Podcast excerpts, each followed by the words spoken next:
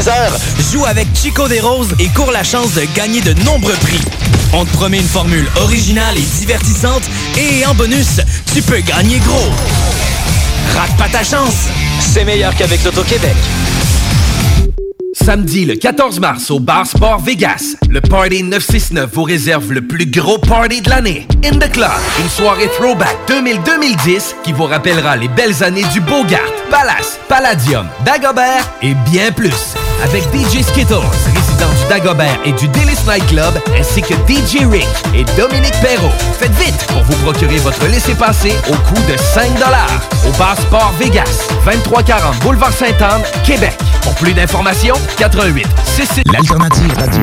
Allô, je suis Guylaine et je voulais vous partager une expérience géniale avec l'équipe de Jean-François Morin, courtier immobilier. Nous avons essayé de vendre notre propriété depuis plus d'un an et nous n'avons pas eu de résultat que ce soit par nous-mêmes ou avec un autre courtier. Nous avions été référés à l'équipe de Jean-François Morin par des amis qui eux aussi ont vendu leur maison rapidement avec leur équipe. C'est vrai aussi qu'on voit ses affiches et son marketing puissant partout aux alentours, mais aussi sur le web. On a rencontré Jean-François et son équipe et nous nous sommes vite aperçus qu'ils étaient très différents de ce que nous avions l'habitude de voir. Ils proposent un service professionnel, une expérience extraordinaire et on voit que leur marketing vend et que notre projet est pris entre bonnes mains. Ils sont excellents. Nous avons vendu en 13 jours à plus de 98% du prix que nous avions affiché. L'équipe de Jean-François Morin, courtier immobilier, est vraiment incroyable. C'est un gros wow pour nous. On va faire comme nos amis et on va vous référer assurément.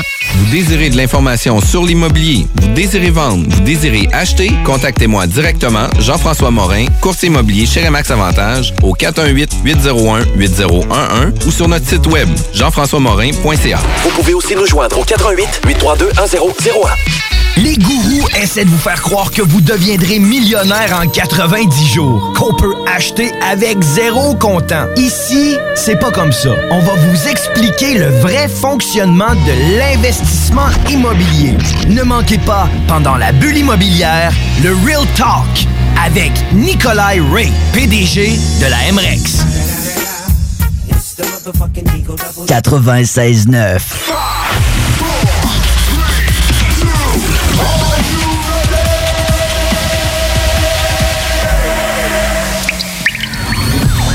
La bulle immobilière. La bulle avec votre animateur Jean-François Morin. Jeff, Jeff Morin, courtier immobilier. Et son co-animateur Kevin Filion. À chaque semaine, on reçoit des experts sur tout ce qui touche l'immobilier. Et on jase. Des questions, des réponses pour tout ce que vous devez savoir dans l'univers immobilier. La, la bulle immobilière.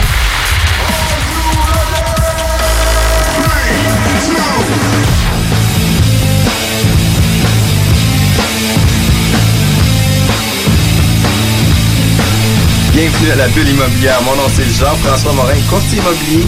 Aujourd'hui, on a une émission spéciale. On a Kevin qui est absent habituellement, est toujours avec nous euh, euh, à notre émission. Par contre, euh, il est au soleil avec la famille pour des vacances. C'est bien mérité. Aujourd'hui, on va parler de complexité et comment une transaction immobilière peut devenir dangereuse si on fait pas les choses correctement.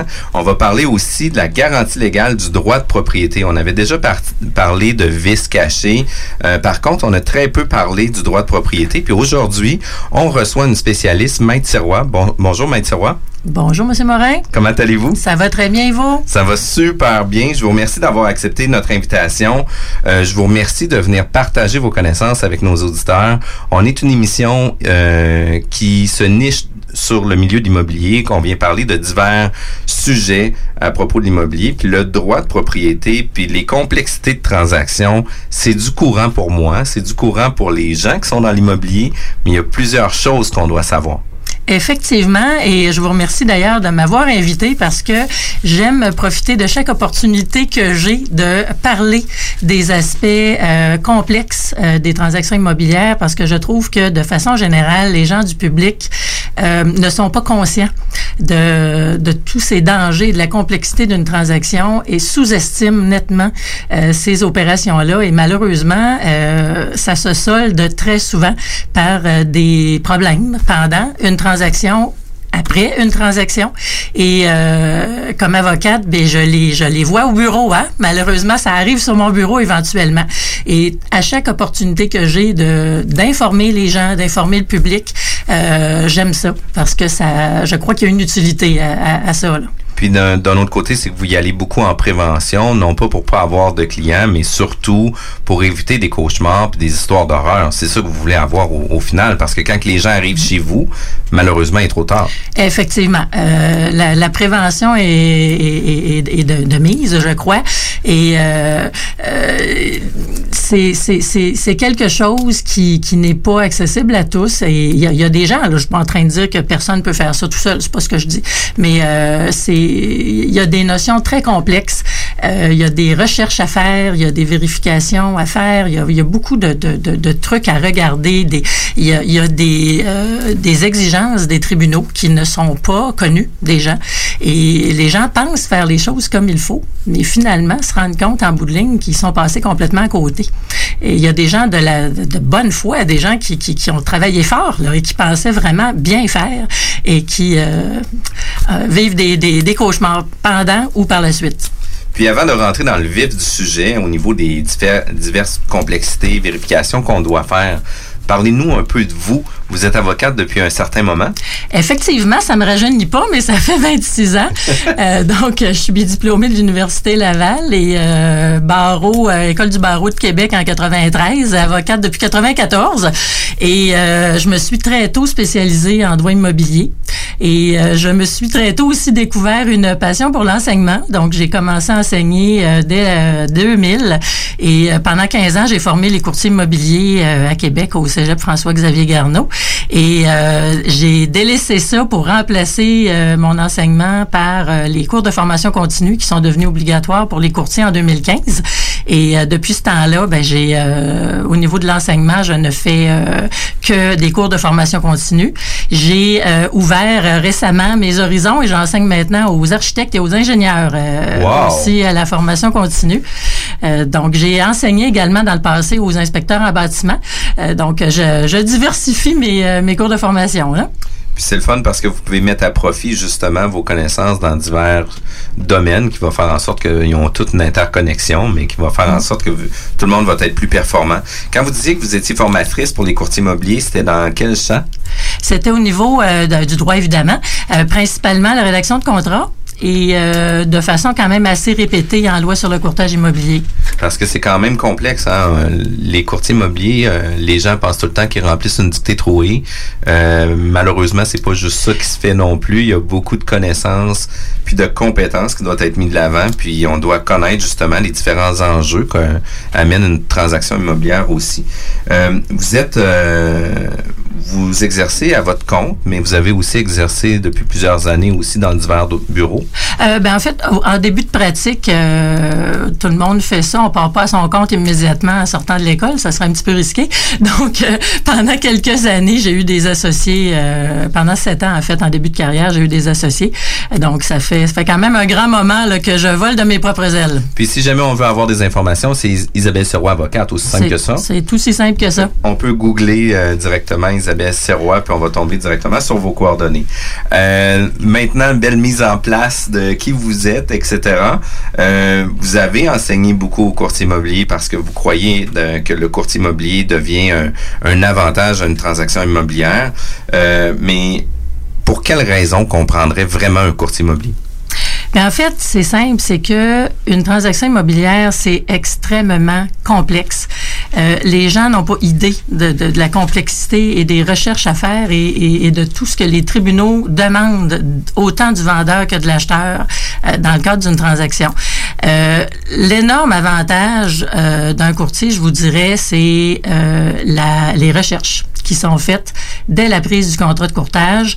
Euh, il, y a une obligation très importante. Euh, que les courtiers doivent de faire certaines recherches et euh, ces recherches-là doivent être faites tout de suite, là, dès la prise du, du contrat de courtage.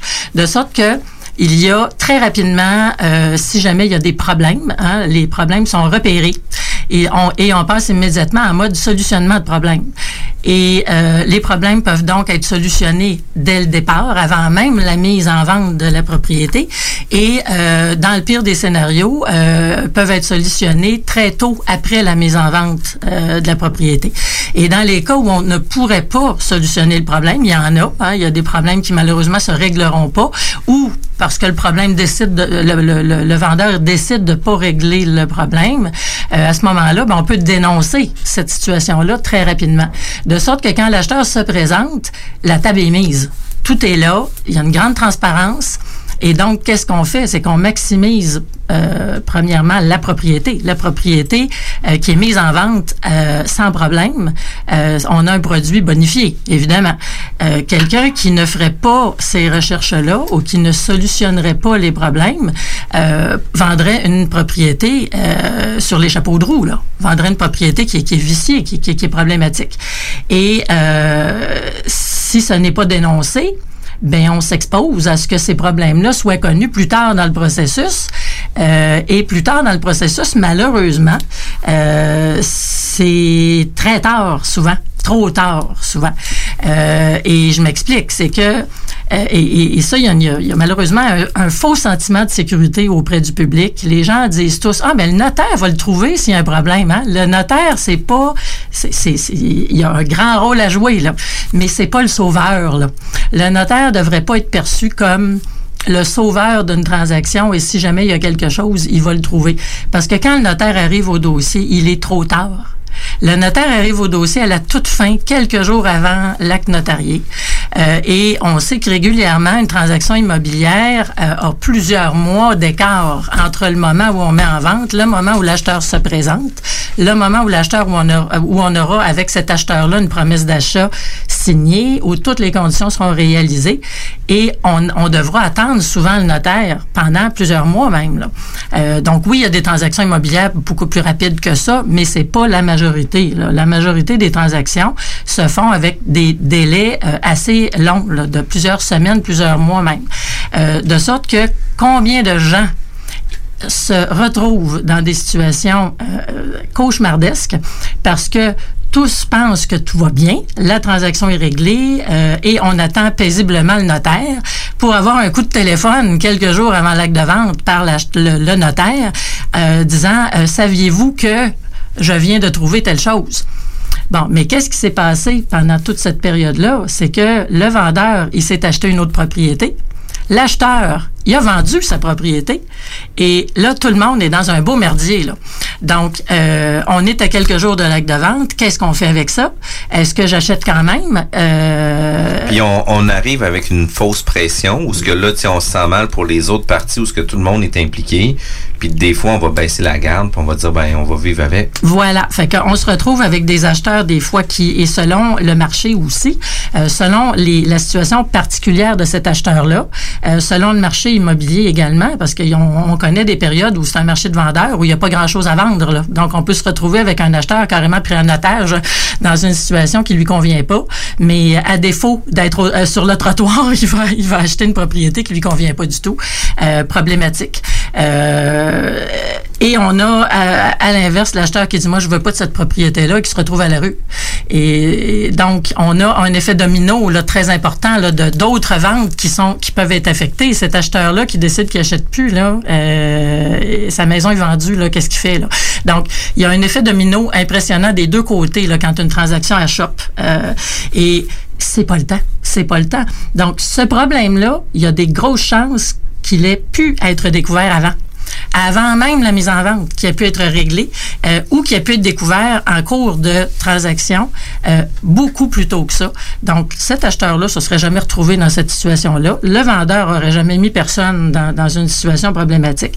Et c'est que ça peut amener des, des, des, des poursuites également, là, tout dépendant des problèmes. Des dommages, puis... Mais euh... oui, l'acheteur de bonne foi qui se ramasse pas capable d'acheter, selon le problème, c'est pas toujours possible, mais selon le type de problème, pourrait avoir des recours contre son vendeur.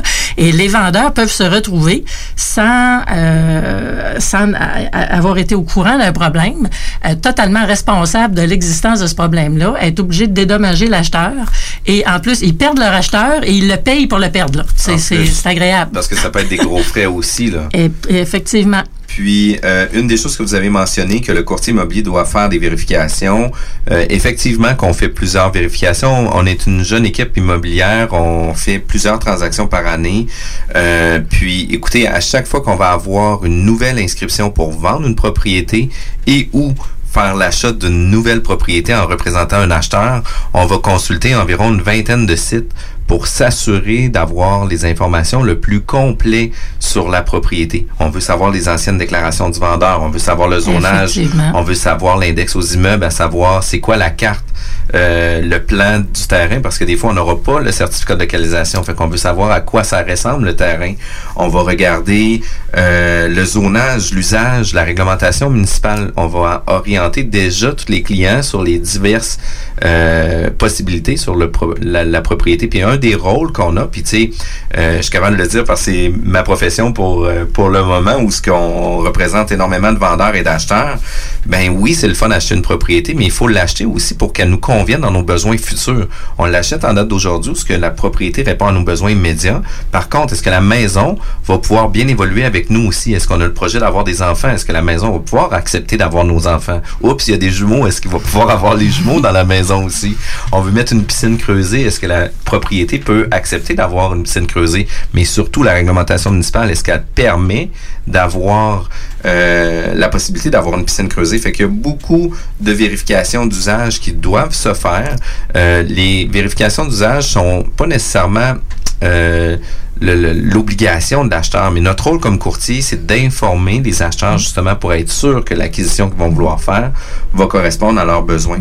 Puis une des choses que pour moi, ça me titillait beaucoup dans les transactions immobilières, c'est quand on arrivait chez le notaire, on avait toujours la mention de la lecture euh, des obligations du vendeur, les obligations de l'acheteur. Mais dans les obligations de l'acheteur, vient un article où ce qu'on vient mentionner que l'acheteur a fait les vérifications d'usage pour s'assurer que le zonage et l'usage va correspondre à ses besoins mais en vrai, dans la réalité, les acheteurs les ont jamais vérifiés. Oui, effectivement. Cette clause-là, c'est intéressant que vous en parliez parce que c'est une grande méconnue, ça. Et ce que les tribunaux euh, ont récemment décidé, ça fait quelques années, euh, parce que c'est une clause qui a été, euh, je vous dirais, un petit peu maganée à, à, travers le temps. Elle a été sujette à différentes interprétations. Et depuis quelques années, les tribunaux ont déterminé, et c'est maintenant clair, cette clause-là s'applique dans les cas où l'acheteur a un projet spécial à faire, un projet qui diffère de ce qu'il est en train d'acheter. Donc, par exemple, quelqu'un qui achète une, une, propriété qui est une unifamiliale en ce moment, mais il veut la transformer en, euh, en triplex, par exemple. Donc, c'est certain que le vendeur, lui, il vend une unifamiliale, c'est pas un triplex. Donc, il sera pas responsable du projet précis de l'acheteur. Donc, cette clause-là, elle vient tout simplement dire que l'acheteur a fait ses propres vérifications et que la destination qu'il entend donner à l'immeuble respecte les normes. Parce que, tu sais, moi, comme courtier immobilier, je mm. vivais un certain malaise avec mm-hmm. ça parce que j'étais comme crime. Euh, les acheteurs, est-ce qu'ils connaissent réellement la destination qu'ils veulent en, faire? Tu sais, en date d'aujourd'hui, c'est ça, mais dans cinq mm. ans, ça pourrait être différent. Puis, euh, cette cette réflexion-là m'est venue à toujours mettre, moi, dans mes promesses d'achat, comme de quoi que l'acheteur s'engageait à faire une vérification auprès de la municipalité mm. pour valider l'information. Et, vous faites bien parce que, d'ailleurs, le droit est à l'effet que l'acheteur a sur les épaules un grand fardeau de vérification. Donc, oui, le vendeur doit faire ses vérifications pour savoir ce qu'il met en vente, évidemment. Euh, comme, pour, comme je disais tout à l'heure, s'il y a des choses à, corriger, des choses à, régler, ben, qu'il puisse les régler pour vendre un produit, mettre en vente un produit bonifié, un produit qui n'est pas euh, vicié. Euh, et il peut, le vendeur, être responsable de certains problèmes qui, ne seraient pas connus. Toutefois, l'acheteur a aussi un grand fardeau de vérification. L'acheteur doit, euh, et ça encore, c'est quelque chose qui vient, il n'y a pas tellement longtemps d'être bien déterminé par les tribunaux, euh, l'acheteur a un fardeau de vérifier tout ce qui est vérifiable assez facilement quand même. on n'a pas remuer ciel et terre, là, mais les tribunaux viennent de nous dire exactement un acheteur doit vérifier, par exemple, à la municipalité les comptes de taxes, le zonage, l'extrait du rôle d'évaluation, vérifier le registre foncier parce que c'est public, c'est accessible à tous. On, doit savoir ce qu'on achète. Et il y a, y a beaucoup d'acheteurs qui, malheureusement, ne font pas ça. S'ils sont pas bien accompagnés, ils ne savent pas ça. Et euh, achètent sans connaître euh, une problématique qui est pourtant bien présente. Euh, ils ne l'avaient pas vue. Et ils ont une mauvaise surprise après. Et quand ils consultent pour voir s'il y a quelque chose à faire avec ça, on doit leur apprendre malheureusement que non, il n'y a rien à faire parce que c'est quelque chose qu'ils auraient pu très facilement découvrir s'ils avaient fait la recherche. Et euh, ce sont des aspects au niveau municipal, réglementation et tout, qui ne font pas partie de ce que le notaire doit vérifier. Et les gens ont la fausse croyance que le notaire doit tout vérifier. C'est complètement faux. Les notaires euh, doivent vérifier strictement ce qui a trait au, euh, à l'immeuble, au registre foncier, là, par exemple. Vérifier ce qu'il y a des dettes liées à l'immeuble euh, qui feraient en sorte qu'on ne pourrait pas vendre, par exemple, parce que le vendeur devrait plus que le prix de la vente. Des choses comme ça. Vérifier est-ce que les taxes municipales sont payées parce que la ville pourrait faire vendre l'immeuble en justice pour se faire payer ses taxes. Des choses comme ça qui pourraient faire en sorte que la vente ne serait pas possible. Puis le notaire aussi, faut, euh, il y a un rôle de, de, vérification. Par contre, il va vérifier qu'est-ce qui est vérifiable, dans le sens qu'un certificat de localisation, puis on l'a vécu personnellement, où ce que nous, on avait un vice de titre au niveau euh, des, des servitudes qui n'avaient pas été données au niveau, au niveau de l'écoulement des, des eaux, puis au niveau du surplomb de des, des, euh, des galeries de chacune des propriétés parce qu'on était une propriété en rangée, euh, ben, le notaire avait pas mentionné cette information-là parce que sur le certificat de localisation, c'était pas mentionné. C'était mhm. pas la faute du notaire. Le notaire a reporté ou reproduit qu'est-ce qui était au certificat de localisation. Par contre, on se rend compte en vérifiant un peu plus loin que, oups, comment ça se fait que ça, c'est pas inscrit sur le certificat de localisation. Puis le courtier va permettre de pouvoir euh, dénoncer puis d'amener des solutions pour corriger ces problématiques-là. Fait que ça devient beaucoup plus une idée de de prévenir, de prévention, une idée de transparence, puis une protection qu'on vient offrir aussi aux clients, euh, parce qu'assurément, c'est des choses qu'on penserait pas, comme monsieur, madame, tout le monde. Est-ce qu'on a vraiment toutes ces informations-là à valider? Puis d'un autre côté, les valider, c'est une chose. Les comprendre, c'est une autre chose aussi. Effectivement. Au niveau de l'usage, quand on parle de marge de recul, qu'on parle de, de, de, de différents problématiques qu'il pourrait y avoir, ben il faut savoir c'est quoi les impacts que ça peut donner, puis qu'est-ce qu'on va donner. Puis une des choses qui est le plus important, je crois, c'est la déclaration du vendeur. Oh mon Dieu, c'est la pierre angulaire d'un dossier. Malheureusement, encore sous-estimé du public. Euh, les courtiers euh, se, font euh, de plus en plus à l'idée de l'importance de ce formulaire-là. Je pense que le, on a gagné beaucoup de terrain euh, là-dessus. comme tout nouveau formulaire, ben, veut, veut pas, ça prend un peu de temps avant d'être bien compris et que, que, son importance soit vraiment, soit lui soit vraiment donnée. mais je pense qu'on est pas mal rendu. Et euh, là, c'est auprès du public qu'il faut euh, qu'il faut travailler. Euh, on a encore malheureusement trop de vendeurs qui ne comprennent pas l'utilité du formulaire, qui pensent qu'au contraire c'est nuisible, qui pensent qu'au contraire ils en ont peur de ce formulaire-là, pensant se mettre dans le pétrin en remplissant ça, alors que c'est totalement l'inverse. Le plus beau cadeau qu'un vendeur peut se faire à lui-même, c'est de remplir une belle déclaration du vendeur. Plus il dénonce, plus il se protège, tout simplement. Euh, il y a des façons, évidemment, de le remplir. Euh, et, il y a bien des vendeurs qui ne, le savent pas, évidemment.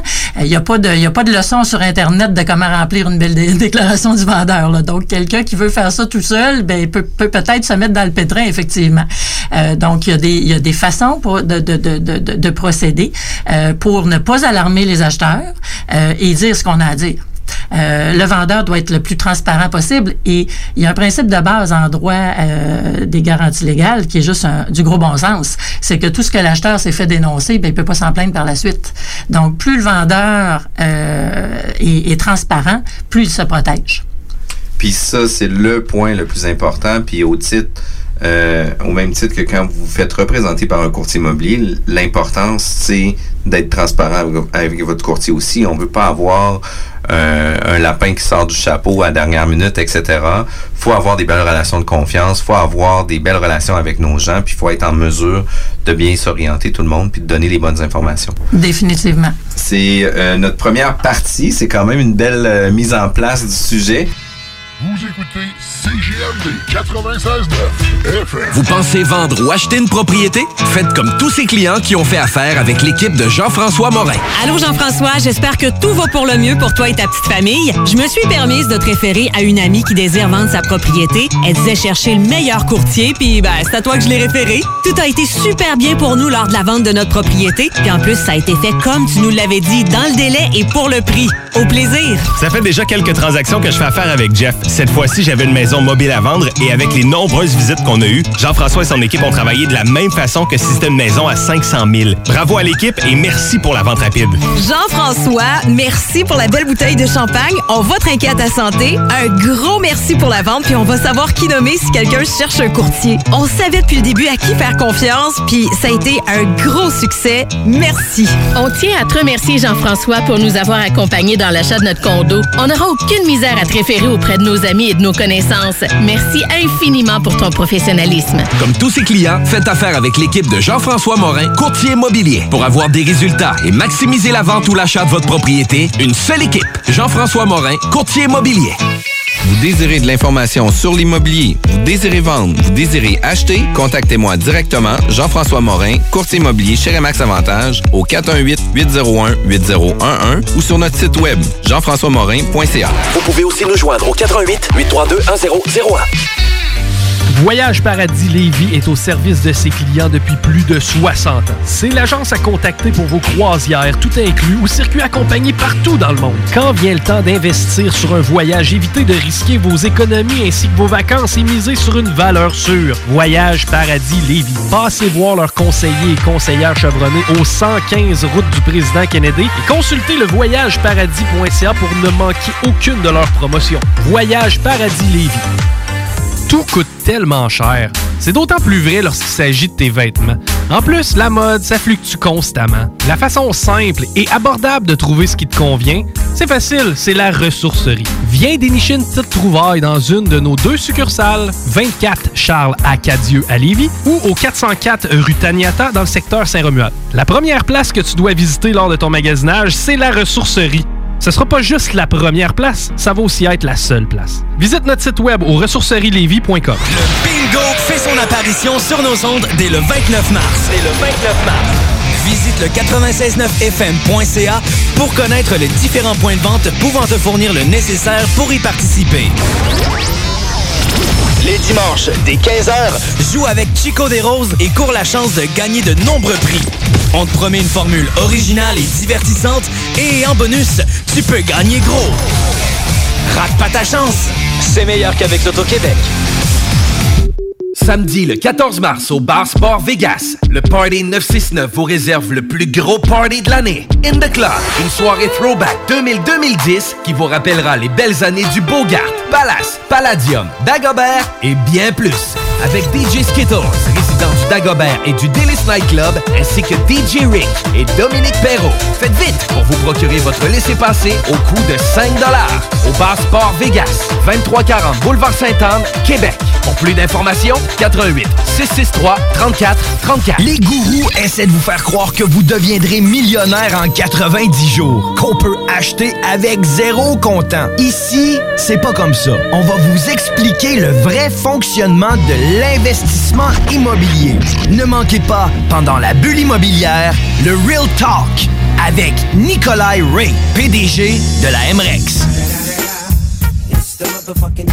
Pourquoi attendre l'été pour rénover? La rénovation intérieure peut se faire dans le confort de votre foyer cet hiver. Vous pensez aménager votre sous-sol, refaire votre salle de bain ou embellir votre espace? Qu'il soit résidentiel ou commercial, Groupe DBL dépassera vos attentes par l'engagement de ses équipes hautement qualifiées en utilisant que des produits de performance supérieure. Groupe DBL est le spécialiste en toiture, portes, fenêtres et rénovation avec plus de 40 ans d'expérience. Chance. Contactez-nous au 88 681 2522 ou via groupedbl.com. Les agapes épicuriennes, vous connaissez? Ce cocktail dînatoire distinctif est l'occasion rêvée d'émoustiller tous vos sens avec un parfait accord mets et vin. Cette délectable soirée se déroulera le 30 avril dès 17h dans les locaux de Porsche Québec. Lors de cet événement gourmand, partagez la passion du sommelier Steve Martel en expérimentant l'art de la dégustation du vin et complétez cette expérience multisensorielle inoubliable en savourant une gastronomie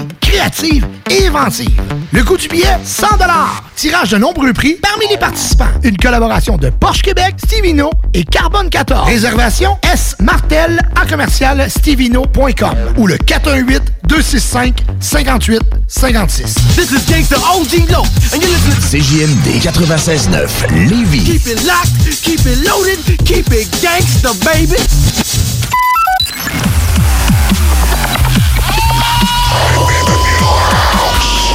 La bulle immobilière au 96.9 Alternative Radio. On est de retour à la bulle immobilière. Vous pouvez euh, nous contacter directement sur Facebook, euh, sur la page de la bulle immobilière. Vous pouvez avoir accès aussi à tous les podcasts sur notre site jean-françois-morin.ca. Mon nom c'est Jean-François Morin. Je suis courtier immobilier. Aujourd'hui, je ben je reçois, non je recevais, mais je reçois euh, Maître Serrois, avocate. Elle vient nous parler de la complexité et les dangers d'une vente immobilière, mais aussi de la garantie légale du droit de propriété. Juste avant la pause on parlait, est-ce que c'est nécessaire de prendre un courtier? C'est quoi les avantages de prendre un courtier immobilier? Pourquoi qu'on en prend un courtier immobilier? Mais est-ce que c'est possible de se représenter seul, Maître Sirois? Oui. Euh, si on aime vivre dangereusement. Euh, je, dis ça à rien, mais euh, je vous dirais que j'ai, beaucoup, beaucoup en pratique vu d'histoires d'horreur, de gens euh, qui pensaient bien faire, des gens qui minimisaient l'importance d'une transaction, qui n'étaient pas du tout au courant de, l'ampleur des, des, embûches, euh, des recherches à faire, etc., et qui, qui pensaient tellement avoir bien fait ça qu'ils étaient donc contents pour malheureusement déchanter soit peu de temps plus tard, ou des fois même pendant la transaction, alors que c'est même pas encore notarié, les, problèmes commencent. Ou s'il notarie, souvent les, problèmes euh, commencent euh, peu de temps après. Mais malheureusement, ce que les gens ne savent pas, c'est que ça peut prendre très longtemps avant d'entendre parler euh, de, de, potentiels litiges de la part de l'acheteur. Donc, par expérience, je peux vous dire que euh, j'ai vu des gens, euh, je peux pas dire que, que ça, ça va jamais bien, là. Je, je, c'est, pas, pas ce que je veux vous dire. Euh, j'ai connu des gens qui avaient vendu eux-mêmes et avec qui ça a très bien été. ils ont trouvé vite, ils ont vendu un bon prix et tout s'est bien passé. Ils sont tombés sur des acheteurs qui avaient un sens de responsabilité, qui ont tenu parole, qui ont respecté leurs ententes. et ça fait plusieurs années et ils n'ont pas encore entendu parler de rien. Donc, on peut dire que c'est peut-être une réussite dans leur cas. Euh, toutefois, euh, je pense que ça demeure une minorité de cas euh, qui peuvent, euh, en toute euh, sécurité, se lancer dans cette aventure-là et penser que ça va que ça va bien aller, qu'ils passeront pas à côté de quelque chose d'important, qu'ils vont bien se protéger, autant du côté acheteur que vendeur. Là. Donc, le, le vendeur est très à risque au niveau d'une protection. Les les gens ne savent pas ça, mais les, les garanties légales du vendeur sont excessivement lourdes sur les épaules du vendeur, qui est responsable même de choses dont il ignorait l'existence. Euh, donc, c'est excessivement lourd sur les épaules des vendeurs. Et en contrepartie, les tribunaux ont fait en sorte que la charge sur les acheteurs était très lourde également. Euh, de sorte que les acheteurs ne savent pas ça non plus, mais ils ont énormément de précautions à prendre, de recherches à faire, euh, d'études de, de l'immeuble à faire. et s'ils n'ont pas fait tout ça, ils peuvent avoir des mauvaises surprises. Et régulièrement, on, rencontre en entrevue des acheteurs qui ont une réelle surprise, qui n'étaient pas du tout au courant d'une situation, mais on doit malheureusement leur donner la, mauvaise nouvelle que c'est plate, mais ils n'ont pas de recours contre le vendeur parce que c'est quelque chose qu'ils auraient dû savoir avant d'acheter. C'est quelque chose qu'ils auraient dû vérifier aussi. Voilà, c'est quelque chose qui était à leur portée euh, et dont le vendeur n'est pas responsable parce que c'était à leur charge comme acheteur de faire ces vérifications-là. Ce qu'il faut comprendre, c'est que chaque partie d'une transaction immobilière a ses propres obligations. Le vendeur, son univers, si je peux m'exprimer ici, c'est l'univers du euh, non divulgué, non, non caché, euh, caché par contre, non visible, tout ce qui n'est pas possible de voir, de, de prévoir, de vérifier euh, tout ce qui, qui, qui est occulte, là, qui, qui, qui, qui n'est pas euh, visi- connu, vi- visible. Donc, lui pourrait se faire potentiellement, je dis bien évidemment, il y a toujours beaucoup d'analyses à faire dans les dossiers, mais il a un potentiel de recours contre lui euh, dans ces- ces- cette zone-là, si on veut. Euh, alors que l'acheteur, en revanche, lui, c'est l'autre côté de la clôture. C'est le côté visible, prévisible, vérifiable. C'est à sa charge, ça. De sorte que chaque partie a son côté de clôture. Là. Et le vendeur doit faire ses, euh, ses propres vérifications. Souvent, les vendeurs ne sont même pas au courant eux-mêmes qu'il y a des problèmes majeurs sur leur propriété. Et quand je parle de problème, je parle de problème euh, au niveau de la garantie du droit de propriété. On parle pas toujours juste une question de toiture puis de fondation. Ben voilà, là. les gens, les gens ont tendance à, à penser vice caché, mais il y a bien d'autres choses. Et, et c'est pour ça que je voulais parler aujourd'hui de la garantie du droit de propriété. Les gens sont pas au courant. hein. Les gens, quand on pense garantie légale, ils pensent vice caché. Alors qu'il y en a une autre. Et il y en a une autre. Et pour petite, elle, elle est, elle est un peu laissée pour compte, mais pourtant, elle a toute son importance également. Et ça va être euh, la garantie qui touche plutôt à tout ce qui est légal. Euh, donc, ça va être, euh, je vous donne des exemples. Euh, quelque chose qu'on ne sait pas. Évidemment, le vendeur ne savait pas qu'il y avait une servitude de, par exemple, euh, je donne un, dossier que j'ai eu il y a quelques années, euh, le, certificat de localisation qui avait été remis à l'acheteur euh, ne mentionnait pas qu'il y avait une servitude d'Hydro-Québec qui passait sur la propriété. Et cet acheteur-là s'est servi de ce certificat-là pour se faire construire un garage en pierre détaché. Là, et donc, ne sachant pas qu'il y avait une a obtenu son permis, euh, a fait faire son garage, tout était bien correct. Ça s'est revendu toujours avec le même certificat de localisation qui ne parlait pas de la servitude. Et plus tard, après quelques ventes, finalement, quelqu'un a fait faire un certificat de localisation pour se rendre compte qu'il y avait une servitude d'Hydro-Québec et que le garage était carré dedans. Donc, voilà un cas où cet acheteur-là avait un recours contre toute la chaîne de vendeurs derrière lui jusqu'à celui qui a construit le garage. Puis ça, c'est c'est des problématiques que souvent les on va on va constater, par exemple, avec nos clients, etc., parce qu'ils pensent toujours que toutes les instances se parlent. Que Hydro-Québec va parler à la municipalité, que la municipalité va parler au gouvernement, puis que tout ça, c'est une seule unité qui vont faire une seule vérification pour la propriété. Et c'est pas ça du tout. Même euh, au sein de la même organisation, la main gauche parle pas à la main droite. Définitivement. Là, on parle de la taxation puis du zonage, où ce que ça se parle pas nécessairement dans les municipalités. Mais au-delà de ça, euh, les municipalités peuvent euh, octroyer des permis sur des usages qui vont être dérogatoires au niveau du droit de propriété. Par exemple, on va vouloir installer justement le garage. La municipalité, elle, qu'est-ce qu'elle va regarder? C'est est-ce que le garage correspond aux marges de recul proposées à la réglementation du moment où il y a une servitude ou non, pour eux, ça les impacte pas. Eux, ils veulent s'assurer que le garage respecte les marges selon les différents paramètres qui ont été établis. Fait que dans un cas comme ça, on a le droit, oui, de mettre un garage, mais malheureusement, l'autre réglementation vient mentionner qu'on est dans une servitude, ça peut causer problème. Oui, ben, en fait, ce que les villes font, c'est que s'il y a un certificat de disponible, évidemment, on va tenir compte là, de la présence de d'autres embûches que de la réglementation municipale. Par contre, si, dans le- comme dans le cas que je viens de vous donner, le certificat ne parle pas de quelque chose, euh, évidemment, le permis va être émis dans la mesure où les marges, effectivement, et les grosseurs de bâtiments, et etc., là, les normes au niveau municipal sont, sont respectées.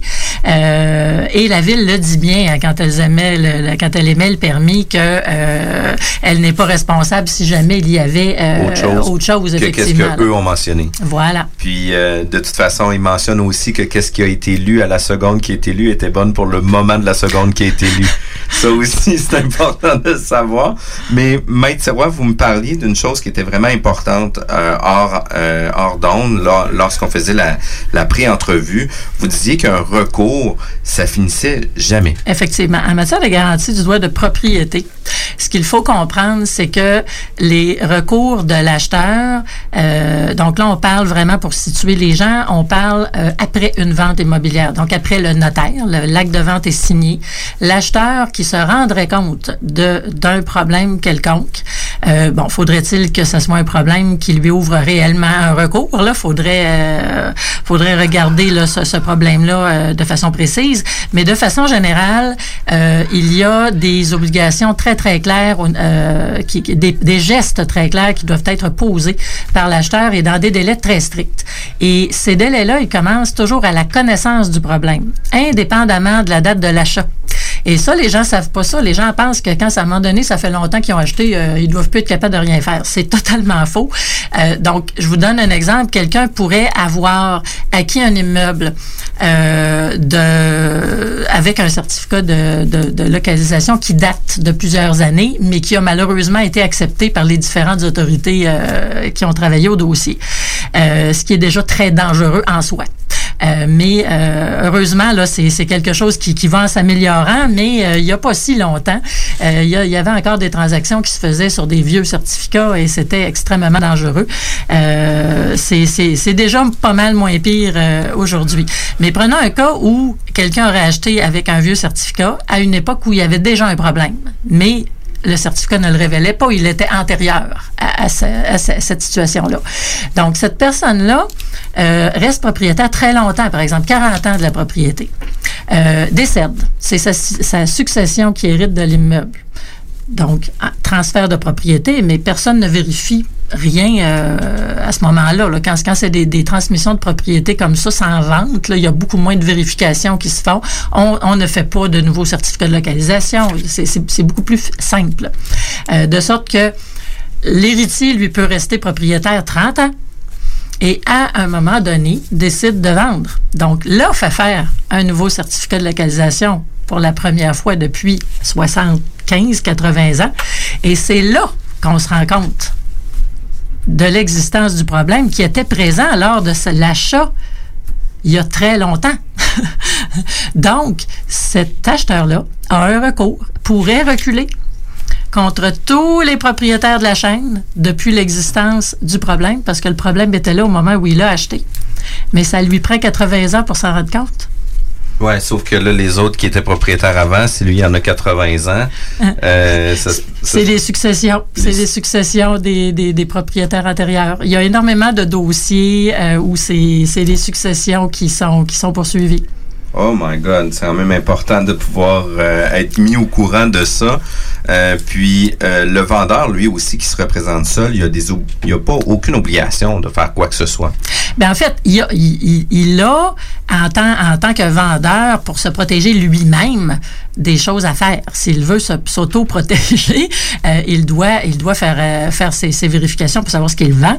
Et il, il veut s'éviter des recours. Je pense que tout- tout- Exact. toute personne veut s'éviter des recours.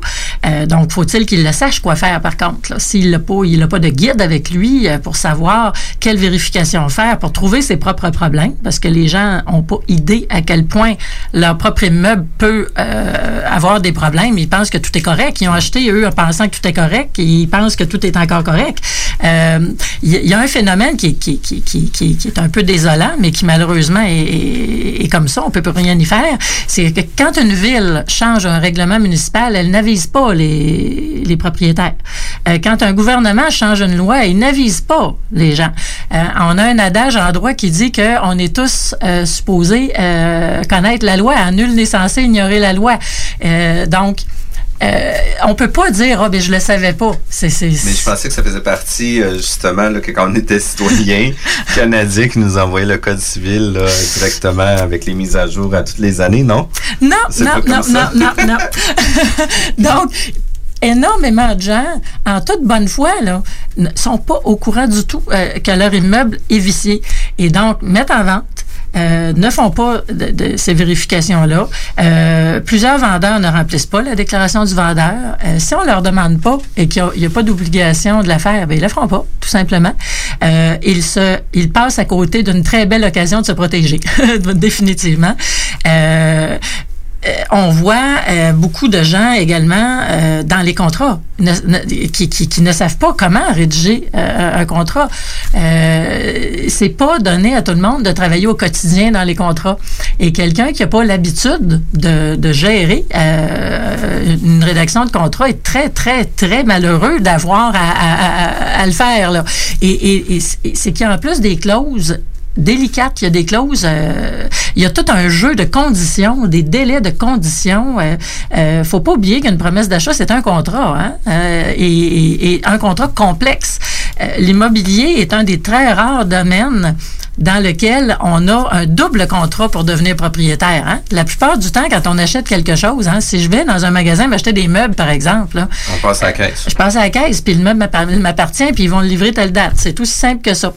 Euh, quand je vends un immeuble, c'est pas ça, là. Donc, euh, je peux pas, euh, j'ai pas le notaire à côté de moi, là, euh, qui, qui fait l'acte de vente tout de suite. Donc, on doit faire ce qu'on appelle la promesse d'achat, qui est une pré-vente, qui est un contrat euh, qui oblige les parties. Et, et souvent, ce que les gens comprennent pas, c'est l'importance de ce document-là. Beaucoup de gens pensent qu'une promesse d'achat, c'est de l'air, ça vaut rien et, que euh, l'important, c'est le notaire. Ah, c'est totalement faux. Et il y a beaucoup de gens qui, malheureusement, se mettent dans le pétrin parce qu'ils prennent pas ce contrat-là suffisamment au sérieux. Euh, des acheteurs qui se désistent parce qu'ils n'ont pas compris qu'ils étaient liés, eux, contractuellement. Ils n'ont pas compris qu'ils s'exposaient à des poursuites s'ils achetaient pas. Euh, les vendeurs qui vendent à deux personnes, à trois personnes, au plus offrant. Ils, ils pensent pas qu'ils ont, ils ont signé des contrats avec les précédents et qui s'exposent à des poursuites. Euh, et- il y a la complexité du contrat lui-même, la rédaction. J'ai vu tellement de, gens euh, avoir complètement euh, fait de la, ce que j'appelle affectueusement de la bouillie pour les chats dans leur, dans leur promesse d'achat. C'était difficile de s'y retrouver. J'avais beau tenter d'analyser les clauses, tenter de comprendre ce que les gens avaient voulu dire, tenter de, trouver un sens à tout ça, c'était excessivement difficile. donc, c'est à un moment donné, faut, faut comprendre qu'on a, on a tous nos limites. Chacun est, est, est, probablement très bon dans son propre emploi, dans, ses, dans, dans ce qu'il fait au quotidien. Mais à un moment donné, il faut aller s'adjoindre les services de quelqu'un qui connaît ça parce que ça va au-delà de nos compétences. Puis, en toute transparence avec vous aussi, en ayant les deux pieds dans le milieu de l'immobilier, on a l'occasion de faire énormément de transactions. On fait entre 100 et 200 transactions annuellement depuis plusieurs années, euh, qui fait en sorte qu'on a les deux pieds dedans à tous les jours. Tu sais, le mois de janvier, on a fait 28 transactions. Le mois de février, on va avoir au-dessus de 30 transactions dans le mois, qui est quand même beaucoup. Euh, par contre, moi, je, dis toujours à la rigolade avec les courtiers, mes collègues avec qui je travaille, euh, que ça m'a pris cinq ans à comprendre les rouages puis les subtilités de l'immobilier. Puis à l'époque, je faisais entre 50 puis 80 transactions par année. Fait que, tu sais, euh, en beaucoup, beaucoup, beaucoup, beaucoup, beaucoup de transactions, on est, on fait face à plusieurs situations problématiques où ce va avoir des pistes de situations plus rapides, mais ça a pris quand même, moi, je trouve, cinq ans avant de comprendre les subtilités du milieu, les, les risques que même notre profession, on peut avoir de par une, euh, une représentation de par la divulgation d'informations, etc., où ce qu'on doit comprendre l'ensemble de tout ce qu'on fait. Euh, fait qu'en ayant l'occasion d'en faire plusieurs transactions par année, euh, en connaissant les subtilités, on apprend encore à tous les jours selon différentes situations, etc. Fait que monsieur, madame, tout le monde qui vont vouloir se représenter seul, il va avoir des success stories, il va avoir des histoires d'horreur aussi, même chose avec des courtiers immobiliers. C'est la même affaire pour n'importe quel métier selon moi. Mais euh, d'avoir à être euh, mise euh, à côté au pied du mur, si on veut, là, en étant vendeur parce qu'on a fait une faute, ben là, on est 100% responsable. On n'a pas personne sur qui s'appuyer, puis on n'a pas de protection par rapport à tout ça. Le fardeau est très lourd, puis vous l'avez dit quand même à plusieurs, euh, à plusieurs étapes. Ah oui, oui, effectivement, vous avez tout à fait raison. Euh, c'est c'est quelque chose, et vous vous parlez de cinq ans, euh, il y a des gens qui sont là depuis très longtemps. J'enseigne aux, aux courtiers encore aujourd'hui. J'ai des gens dans mes classes qui sont courtiers depuis 20 ans, 25 ans, 30 ans, et ils apprennent encore. Exact. On apprend tous les jours. là. On apprend toutes les semaines. On a des nouvelles situations, des nouvelles problématiques, une nouvelle réglementation. Euh, tu sais, vous voyez, euh, avec le, le dépôt de loi euh, de la loi 141 pour la copropriété, puis la loi 16, ça fait en sorte qu'il y a une réforme qui est en train de se mettre en place. Il va y avoir des impacts importants sur la copropriété qu'il va y avoir. Ben nous, on est déjà en amont pour annoncer dès la prise de contrat d'une copropriété euh, qu'il y a des modifications dans la loi, qu'il faut s'assurer que les, ces modifications-là soient comprises, puis que les gens les mettent en application, puis qu'on arrive en, en, en, toute connaissance de cause, autant pour le vendeur que pour l'acheteur qui va acheter, parce qu'on va faire cette même représentation-là aussi au niveau d'un acheteur qui va vouloir acheter une copropriété. Fait que d'être mis à jour sur qu'est-ce qui se fait, euh, c'est vraiment important. Puis en ayant les pieds dedans, ben c'est là qu'on peut se permettre de, de nager dans notre puis d'être euh, à l'aise aussi sur tout ce qui se passe par rapport à tout ça. Mais je trouve qu'une des des erreurs qu'on voit beaucoup lorsque les gens se représentent seuls, euh, c'est qu'ils nous disent toujours au téléphone ou quand on les rencontre, etc. Ben, tu sais, c'est pas grave, on n'a pas besoin d'un courtier immobilier.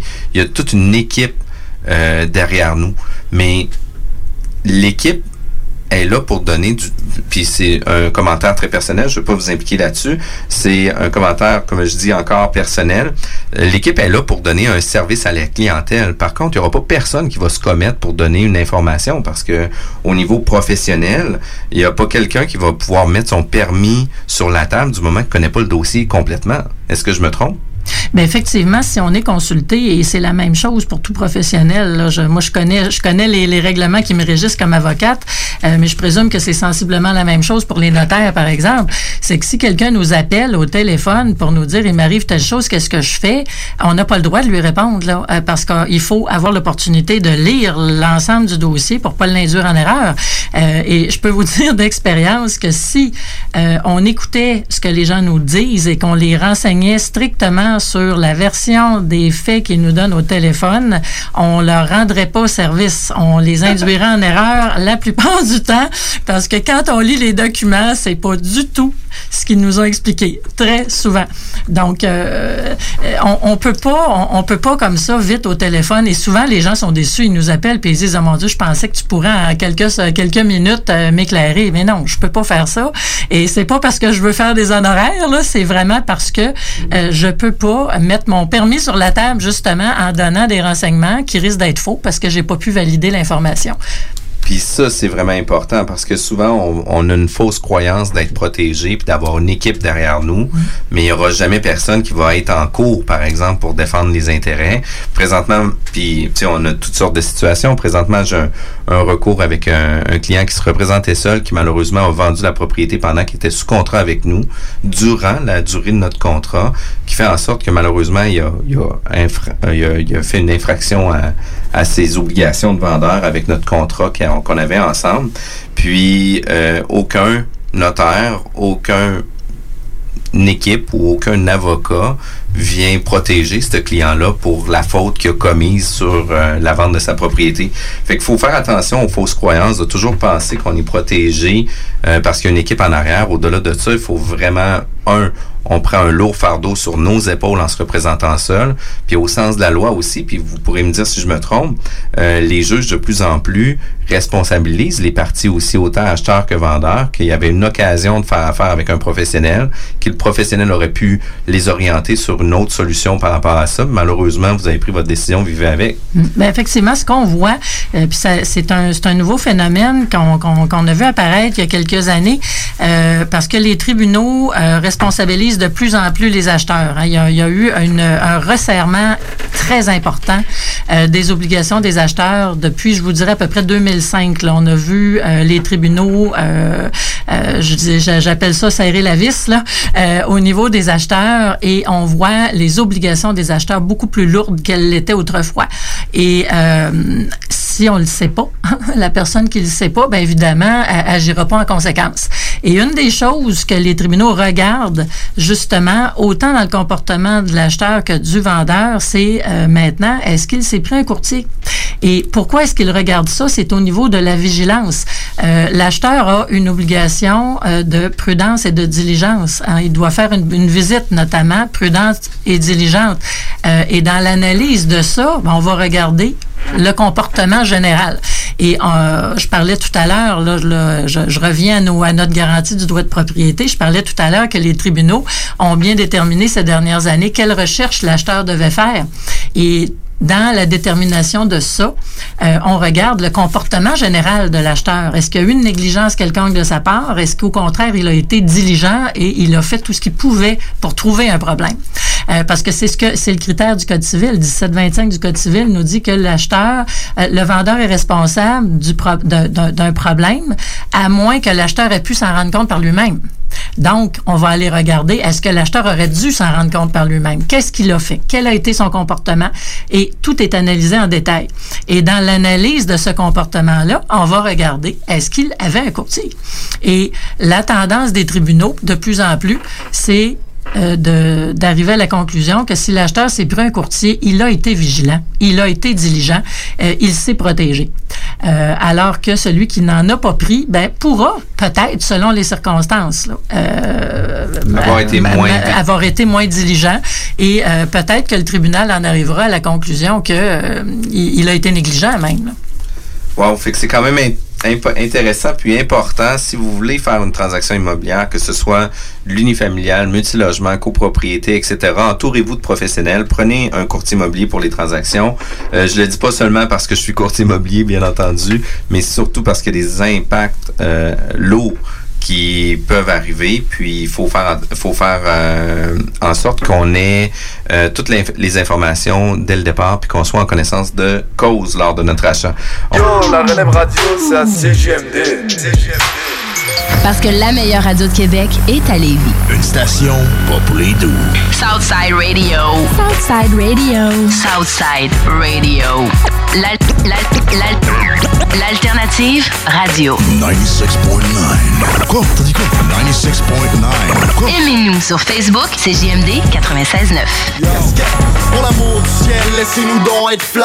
Posez nos nuits en altitude avec des hôtesses de l'air. Québec est un vibe, personne touche à ma clique. C'est parti d'un rêve, stars pour nos chums pis le king. La station qui brasse le Québec.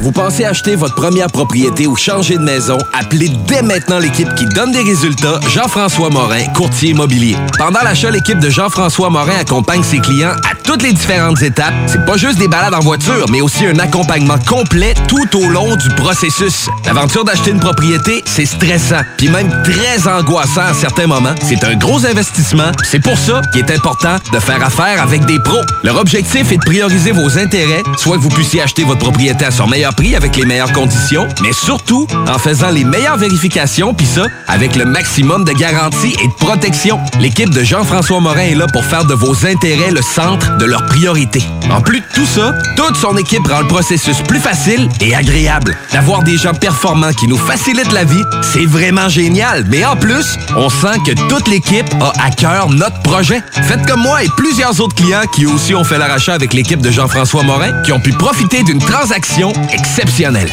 Vous désirez de l'information sur l'immobilier, vous désirez vendre, vous désirez acheter, contactez-moi directement, Jean-François Morin, courtier immobilier chez Remax Avantage, au 418-801-8011 ou sur notre site web, jean-françois-morin.ca. Vous pouvez aussi nous joindre au 88 832 1001. Que ce soit pour une soirée corporative, une graduation ou un mariage, faites appel aux productions Dominique Perrault. Avec plus de 20 ans d'expérience, Dominique Perrault et son équipe de DJ et d'animateurs qualifiés sauront satisfaire toutes vos demandes. Avec un équipement professionnel à la fine pointe de la technologie, les productions Dominique Perrault dépasseront vos attentes. Un gros party à prévoir? N'attendez plus. Communiquez dès maintenant avec les meilleurs de l'industrie au 581-991-1975. ProductionDP.ca. Fromagerie Victoria. Fromage en grains, frites A1, poutine parfaite, les meilleurs déjeuners en ville, la crème glacée, menu midi pour les pressés qui veulent pas sacrifier la qualité. Fromagerie Victoria, 164 Président Kennedy. Hum, hum, hum. On vous le dira jamais assez, chez Lisette, on trouve de tout. Ah oui, il y a tellement de stock. euh, si t'as besoin de quelque chose, ben tout est là. Eh, tu marches à quelque part, tu te revires, hein, du stock que t'avais de besoin. C'est-tu la meilleure place pour se créer des besoins, coudon? Parce que oui! Et le mur réfrigéré, là, avec les 800 et quelques variétés de bières de microbrasserie, là, la bière que tu veux, ben ils l'ont! Ce qui est le fun, c'est que tu peux te prendre deux bières par jour toute l'année. C'est ça. Tu consulter plus tard pour ton problème d'alcoolisme. Dépanneur Lisette, 354 Avenue des Ruisseaux, Pintendre. À la maternelle 4 ans, les petits succès préparent les grands. Pour Zoé, c'est retrouver elle-même son casier. Sans l'aide de Madame Léa. Pour Luca, c'est réussir à dire cadeau plutôt que gâteau, avec l'aide de son enseignante ou une spécialiste. Et pour Félix, c'est construire le plus haut château. Et non, ce chien roulette. Et s'exprimer avec fierté. À la maternelle 4 ans, les enfants développent leur plein potentiel tout en s'amusant. Informez-vous au québec.ca barre oblique 4 ans. Un message du gouvernement du Québec. Le printemps est à nos portes, alors quoi de mieux pour en profiter que de visiter une des plus belles villes de la côte est américaine? Laissez-vous émerveiller par la richesse culturelle qu'offre notre voyage à Boston en autocar.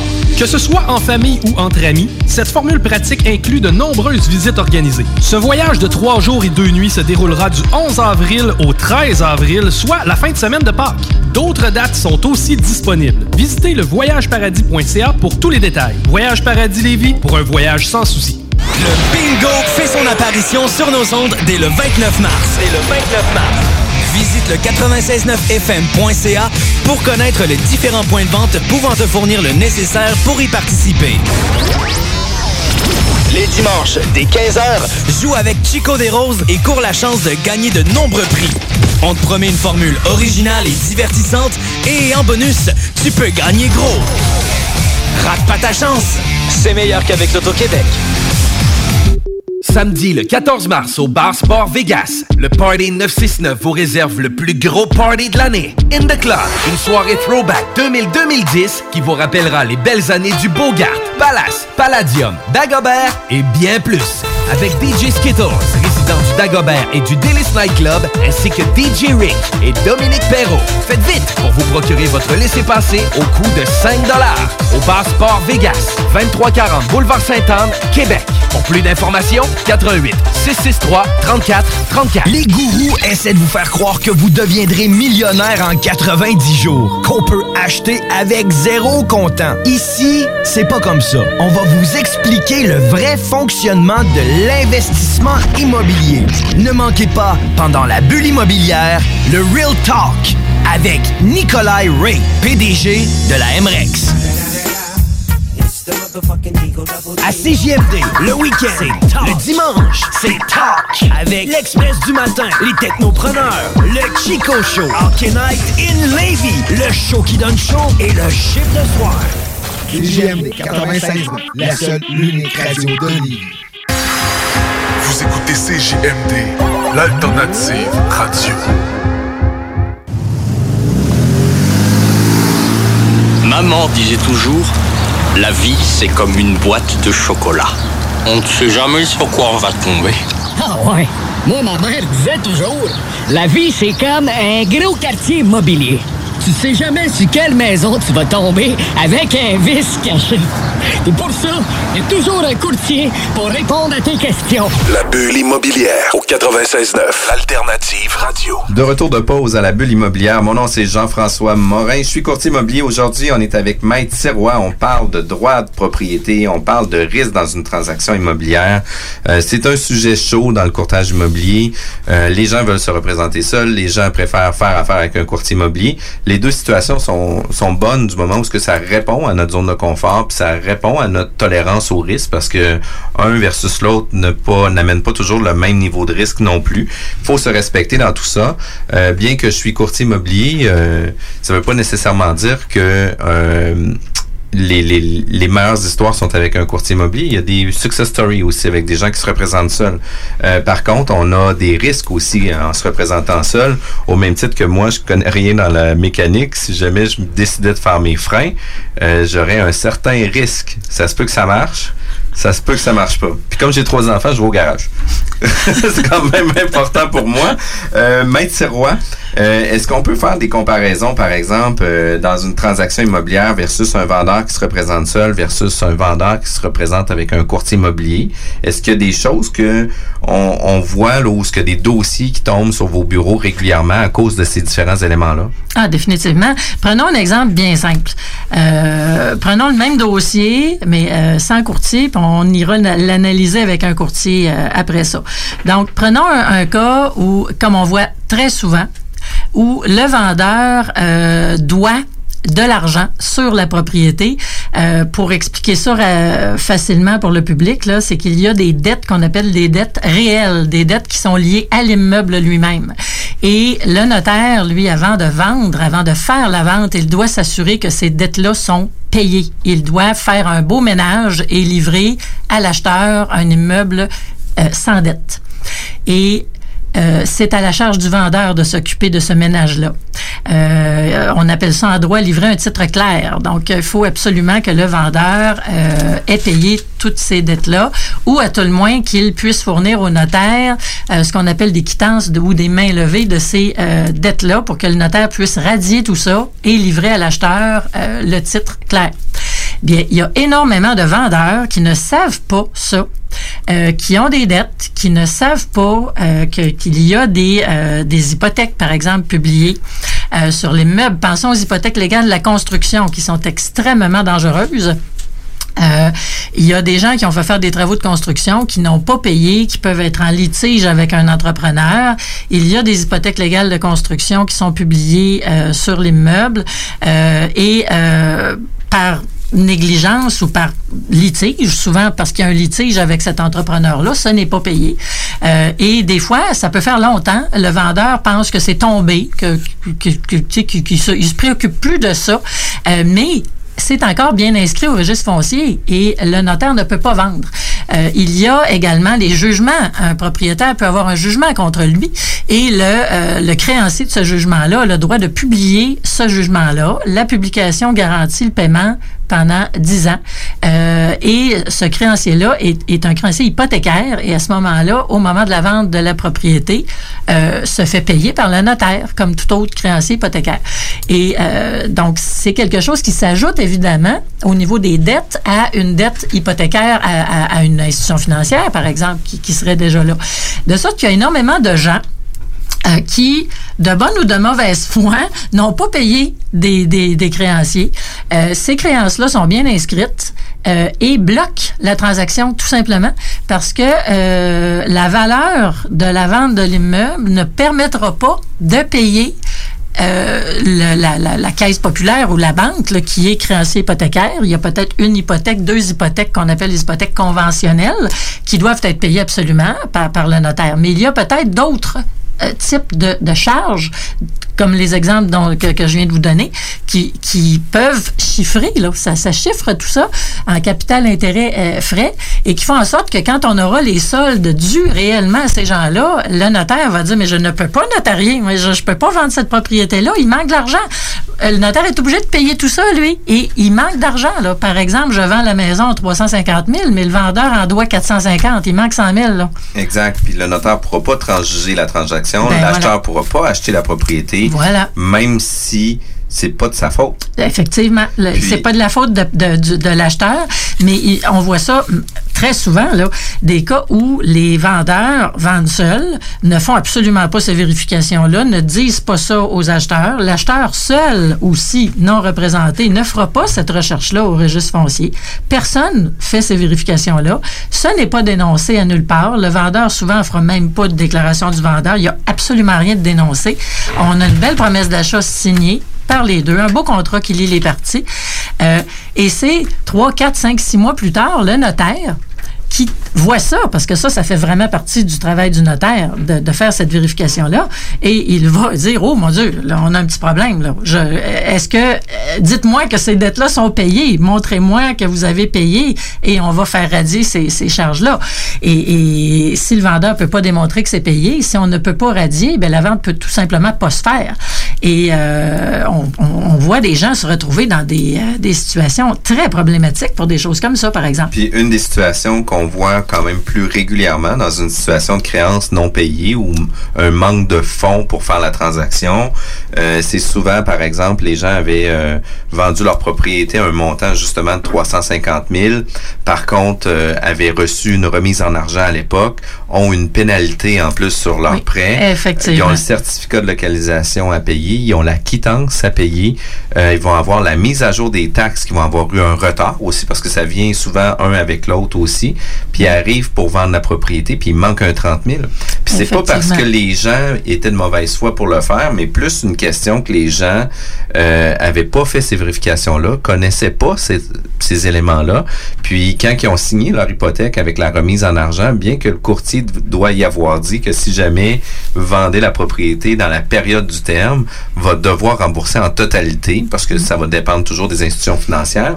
Mais dans un cas comme ça, il se retrouve dans une situation un peu problématique parce qu'il va y manquer beaucoup d'argent qui malheureusement, l'acheteur, lui, pourra pas acheter à cause de ça. Puis Effectivement, les pénalités euh, peuvent faire très mal parce que euh, depuis à peu près une quinzaine d'années, les pénalités ont considérablement augmenté et on se retrouve avec des, des cas de pénalités astronomiques qui font en sorte que euh, il peut manquer d'argent si on était serré euh, dans, le prix de vente. Euh, et on voit des transactions qui avortent tout simplement parce que euh, le notaire peut pas payer les pénalités. Et, quelqu'un qui n'a pas de courtier pensera pas à ça. Il y a beaucoup qui pensent pas à ça. Eux ne pensent qu'à ce qu'ils doivent vraiment. Ils voient leur relevé de compte hypothécaire tous les mois. Ils voient si mon solde, c'est ce que je dois, et, pensent que tout va bien. Et euh, c'est le notaire qui, les avise quelques jours avant la vente, encore une fois, qu'ils doivent 9000 dollars de plus qu'ils pensaient là, et ils manquent d'argent. Euh, donc ou bien ils sont obligés de le débourser de leur poche, ils doivent trouver cet argent-là pour que la vente se fasse. On voit malheureusement des fois des acheteurs qui vont payer ces sommes-là en extra parce que il, faut qu'ils achètent. Ils sont pris en otage dans une situation alors qu'ils ont vendu leur maison. Euh, il y a des situations, comme on parlait tout à l'heure, tout à fait euh, épouvantables. Euh, donc, mais s'il y avait eu un courtier, ça serait pas arrivé. Parce que ça fait partie du travail du courtier dès la prise du contrat de courtage et avant même la prise du contrat de courtage, avant même d'aller rencontrer le client, de faire ces vérifications-là. Et quand il va rencontrer le client, il est à même de discuter avec lui, de lui poser les questions. Donnez-moi les soldes hypothécaires précis qui vont avec ces, charges-là que je vois au registre foncier. Et le notaire, le notaire est très loin encore, là. Le notaire est très loin. On est à la prise du contrat de courtage. Donc, la discussion que le notaire va avoir dans six mois, on l'a immédiatement, avant même la prise du contrat. Toujours à titre préventif. Voilà. Et euh, donc, le, le courtier va pouvoir passer en mode solution de problème et dire à ce vendeur-là, écoute, fais ton ménage. Est-ce que tu es capable de payer tes créanciers, oui ou non? Euh, si le vendeur lui, lui montre que telle créance est déjà payée, euh, mais il ne savait pas qu'il fallait qu'il la fasse radier, ça arrive très souvent, ça, que les gens vont nous montrer des preuves de paiement. C'est payé depuis longtemps. Ça peut même être une hypothèque d'une ancienne, une, hypothèque avec une caisse ou une institution financière, peu importe l'institution financière, mais les gens ne savent pas qu'ils devaient prendre à leur charge de la faire radier du registre foncier. Donc, le courtier va lui donner immédiatement le conseil, fais radier, occupe-toi de faire ton ménage, Euh, trouve ton créancier. Et, on se retrouve avec des gens qui ont tellement laissé traîner longtemps des, des, des, des, des dettes qui sont payées depuis, depuis très longtemps, mais ils n'ont pas fait radier. Euh, et les entreprises n'existent plus. L'entrepreneur en construction est fermé, il n'est pas trouvable. Euh, il existe un paquet de situations où il faut prendre les choses en main très tôt pour prendre des recours devant les tribunaux en radiation pour obtenir un jugement pour faire radier l'hypothèque parce qu'on n'aura jamais une quittance volontaire de la part du créancier, il n'existe plus. Il y a un paquet de situations comme ça où la prévention a toute sa place là, et on fait en sorte que on va faire une mise en vente en toute connaissance de cause. Le courtier va pouvoir dire à ce vendeur-là, soit d'emblée, écoute, ta maison, là, mais la même pas en vente, elle est invendable.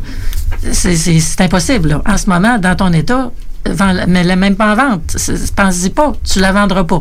Fais ton ménage, paie tes créanciers, prends ton prends- emprunte, fais quelque chose, mais paie tes créanciers, fais ton ménage. Et le vendeur va passer en mode solution. Et euh, si le vendeur lui démontre à l'inverse qu'il a payé ces créanciers-là, il lui démontre qu'il a des, des, des, des reçus, des, des, des, des quittances quelconques, bon, ben passe en mode solution, fait radier tout ça, et on se dépêche, on prend les devants pour que, quand j'aurai trouvé mon acheteur, le ménage soit prêt à faire, qu'on n'ait plus d'embûches. Parce que si jamais on arrive chez le notaire aussi, euh, les documents, parce que la réalité, par exemple, on est au mois de février, on finalise une transaction qui va se notarier au 1er juillet. On a encore quatre mois avant d'arriver au mois de juillet. Euh, puis quand on arrive au mois de juillet, ben, on envoie, oui, les, les documents le plus rapidement possible au notaire, mais le notaire, ça se peut qu'il ouvre le dossier deux mois avant juste pour faire une première vérification, mais ça se peut qu'il va l'ouvrir seulement le mois précédent à la transaction. Mm. Puis si jamais une hypothèque était à radier, qui n'a pas été radiée, les délais de publication sont toujours plus longs. Fait qu'il faut s'assurer que ça soit publié aussi, que ça soit enregistré comme de quoi que ça a été radié pour être sûr de vendre libre de, de, de droit puis de s'assurer que ça soit correct. Mais une, des problèmes ou des, des erreurs courantes que moi je je crois qu'il doit arriver souvent, ça va être des situations où ce que l'acheteur, dans sa promesse d'achat, va oublier de mettre un délai, par exemple, de donner un délai de financement, Oui. euh, au lieu de mettre un délai fixe, par exemple, de 14 jours, ben, oublie de remplir la case pour mettre un délai. Ça doit amener quand même certaines problématiques. Puis il doit avoir aussi l'autre problématique où ce que les gens veulent faire une deuxième visite parce que les parents veulent venir ou ils veulent faire une condition complémentaire de vérification ou quoi que ce soit. Puis il n'y a pas de conséquences. Voilà, voilà. C'est que les. faut comprendre qu'une une, une promesse d'achat, c'est un document complexe euh, et il y a tout un mécanisme de conditions qui sont. Il y en a. Il y a certaines conditions qui sont au bénéfice du vendeur, quelques-unes. Il y a d'autres conditions qui sont la majorité qui sont au bénéfice de l'acheteur. Et celles qui sont les plus usuelles, c'est euh, le, financement et l'inspection pré-achat, euh, qui sont au bénéfice de l'acheteur. Beaucoup d'acheteurs ne sont pas au courant euh, de l'importance d'une inspection, ne sont pas au courant euh, de, de ce que les tribunaux euh, imposent aux acheteurs. Et beaucoup d'acheteurs ne font pas du tout les visites prudentes et diligentes qui leur sont imposées, ne sachant pas ce qu'ils doivent faire.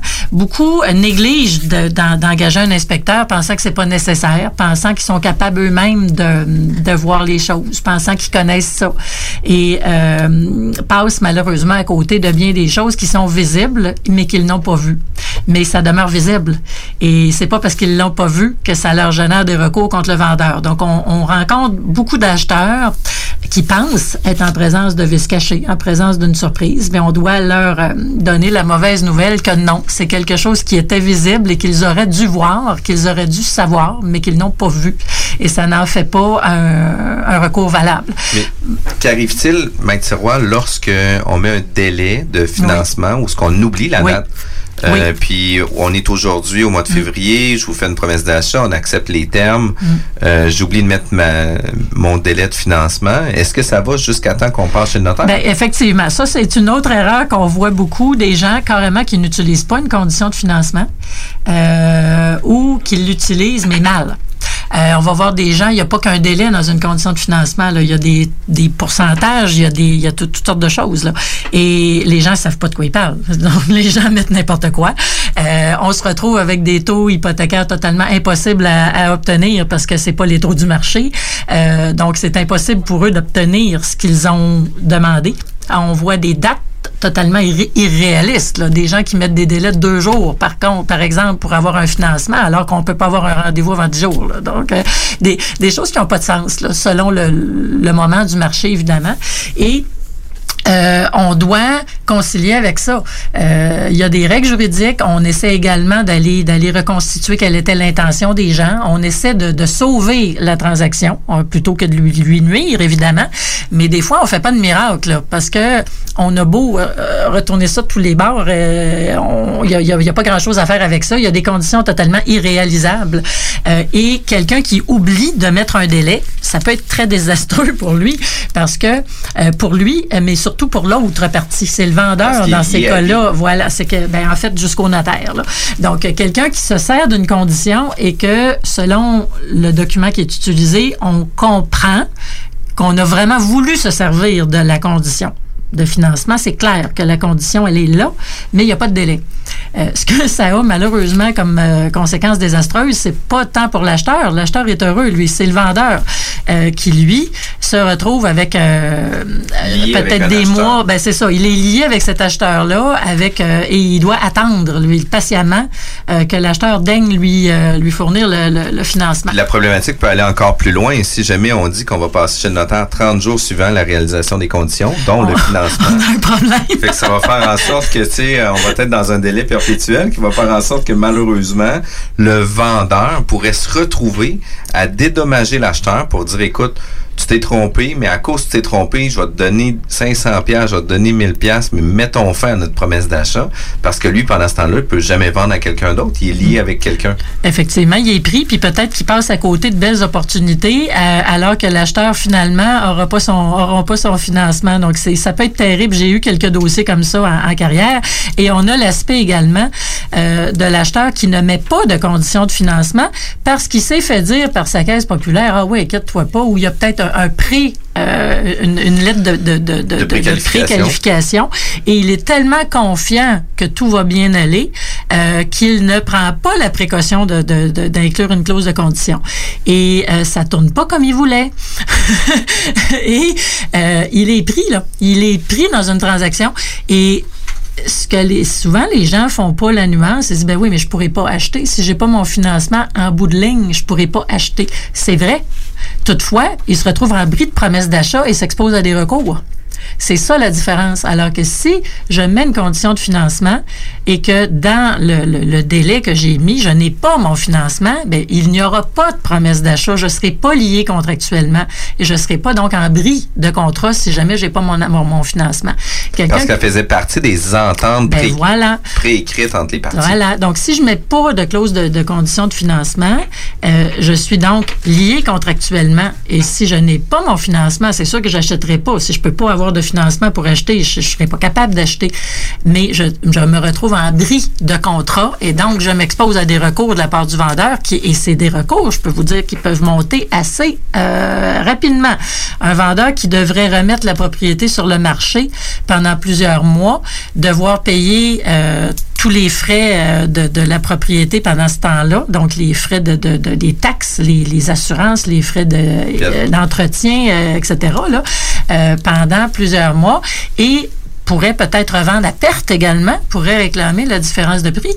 Puis pourrait réclamer aussi, maintenant, j'ai pris un courtier immobilier, puis... euh, La rétribution, la rétribution effectivement. de mon courtier pour la vente de ma propriété que toi, tu n'as pas acheté. Effectivement. On l'inclut dans nos dommages. C'est vrai. Ça a des impacts vraiment importants. Fait que de se représenter seul, c'est une chose, mais des fois, des simples oublis qui peuvent paraître bénins peuvent avoir des impacts lourds. Euh, ça peut amener des impacts financiers quand même vraiment importants. Puis il faut s'assurer de connaître qu'est-ce qu'on fait, puis de savoir qu'est-ce qu'on fait aussi. C'est vrai. Maître Sirois, merci beaucoup. On revient tout de suite après la pause. CJMD, l'alternative radio. Vous pensez vendre ou acheter une propriété? Faites comme tous ces clients qui ont fait affaire avec l'équipe de Jean-François Morin. Allô Jean-François, j'espère que tout va pour le mieux pour toi et ta petite famille. Je me suis permise de te référer à une amie qui désire vendre sa propriété. Elle disait chercher le meilleur courtier, puis ben, c'est à toi que je l'ai référé. Tout a été super bien pour nous lors de la vente de notre propriété, puis en plus, ça a été fait comme tu nous l'avais dit, dans le délai et pour le prix. Au plaisir! Ça fait déjà quelques transactions que je fais affaire avec Jeff. Cette fois-ci, j'avais une maison mobile à vendre et avec les nombreuses visites qu'on a eues, Jean-François et son équipe ont travaillé de la même façon que si c'était une maison à 500 000. Bravo à l'équipe et merci pour la vente rapide. Jean-François, merci pour la belle bouteille de champagne. On va trinquer à ta santé. Un gros merci pour la vente, puis on va savoir qui nommer si quelqu'un cherche un courtier. On savait depuis le début à qui faire confiance, puis ça a été un gros succès. Merci. On tient à te remercier, Jean-François, pour nous avoir accompagnés dans l'achat de notre condo. On n'aura aucune à te référer auprès de nos amis et de nos connaissances. Merci infiniment pour ton professionnalisme. Comme tous ses clients, faites affaire avec l'équipe de Jean-François Morin, courtier immobilier. Pour avoir des résultats et maximiser la vente ou l'achat de votre propriété, une seule équipe. Jean-François Morin, courtier immobilier. Vous désirez de l'information sur l'immobilier, vous désirez vendre, vous désirez acheter, contactez-moi directement, Jean-François Morin, courtier immobilier chez Remax Avantage, au 418-801-8011 ou sur notre site web, jean-françois-morin.ca. Vous pouvez aussi nous joindre au 88 832 1001. On vous le dira jamais assez, chez Lisette, on trouve de tout.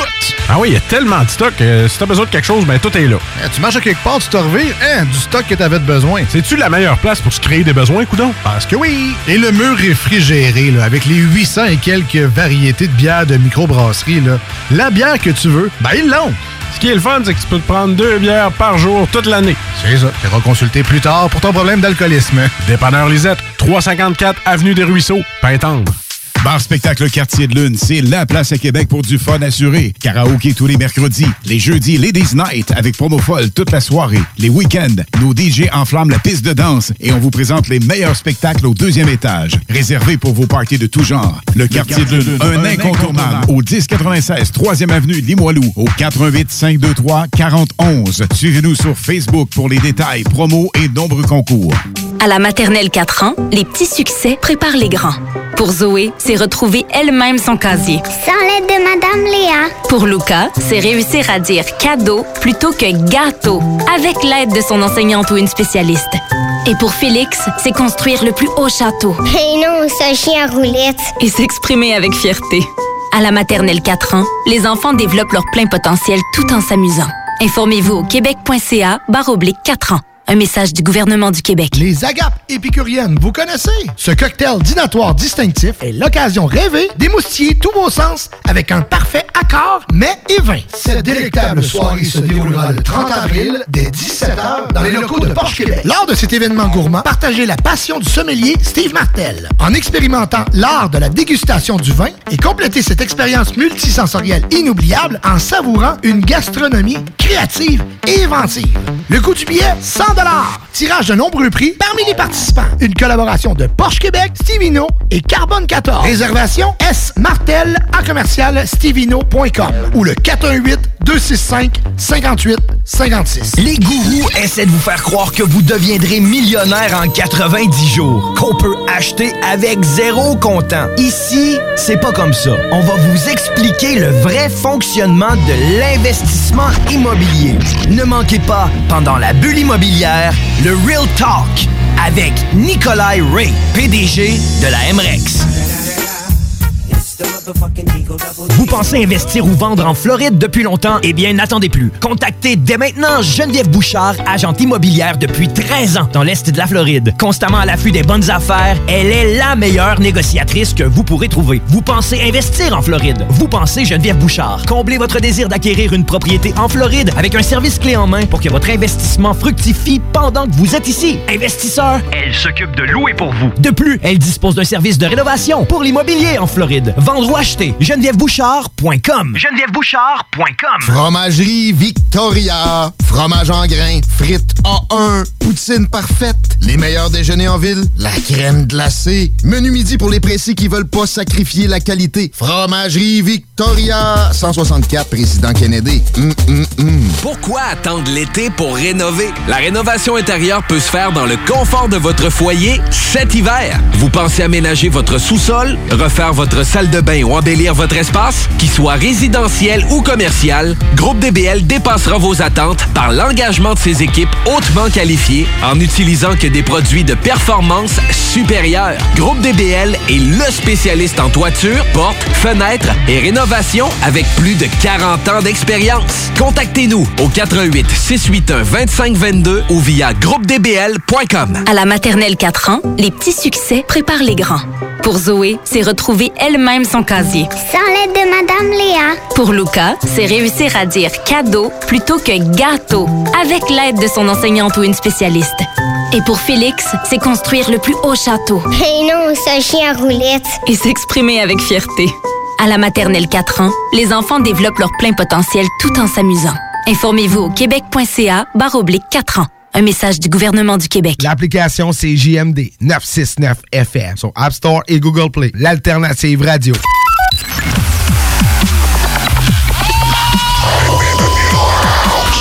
La bulle immobilière au 96.9. Alternative radio. On est de retour à la bulle immobilière. Je suis aujourd'hui avec Maître Sirois. On dit bonjour à Kevin qui est en Floride actuellement en train de se faire bronzer avec la famille. Des vacances, c'est toujours bien mérité. Salut Kevin! Euh, on parlait euh, juste avant de certaines problématiques qui peuvent y arriver au niveau transactionnel, euh, que ce soit en se représentant seul, des erreurs fréquentes qu'on peut faire ou des points qu'on doit porter une attention particulière pour pas faire une erreur euh, bénigne qui pourrait avoir des impacts majeurs, autant pour l'acheteur que pour le vendeur. Mais il y a aussi dans le il y a pas juste des erreurs au niveau du processus transactionnel, il y a aussi des erreurs qui peuvent être perçues par rapport au titre. Où on parle de garantie de titre. C'est quoi ça, un titre ou une garantie de titre? Mais en fait, on l'appelle le, vrai nom légal, c'est la garantie du droit de propriété. Euh, elle est moins connue des gens. Les gens, euh, il y, en a deux garanties légales. On a la garantie des vices cachés, qu'on appelle aussi la garantie de qualité. Celle-là, elle est plus connue. hein. Elle fait couler plus d'encre. euh, et euh, bien qu'il y, ait- beaucoup de, de légendes urbaines sur cette euh, garantie-là, les gens en entendent parler plus souvent. Euh, celle, euh, l'autre, la garantie du droit de propriété, elle est plus ténue. hein. On, en parle moins.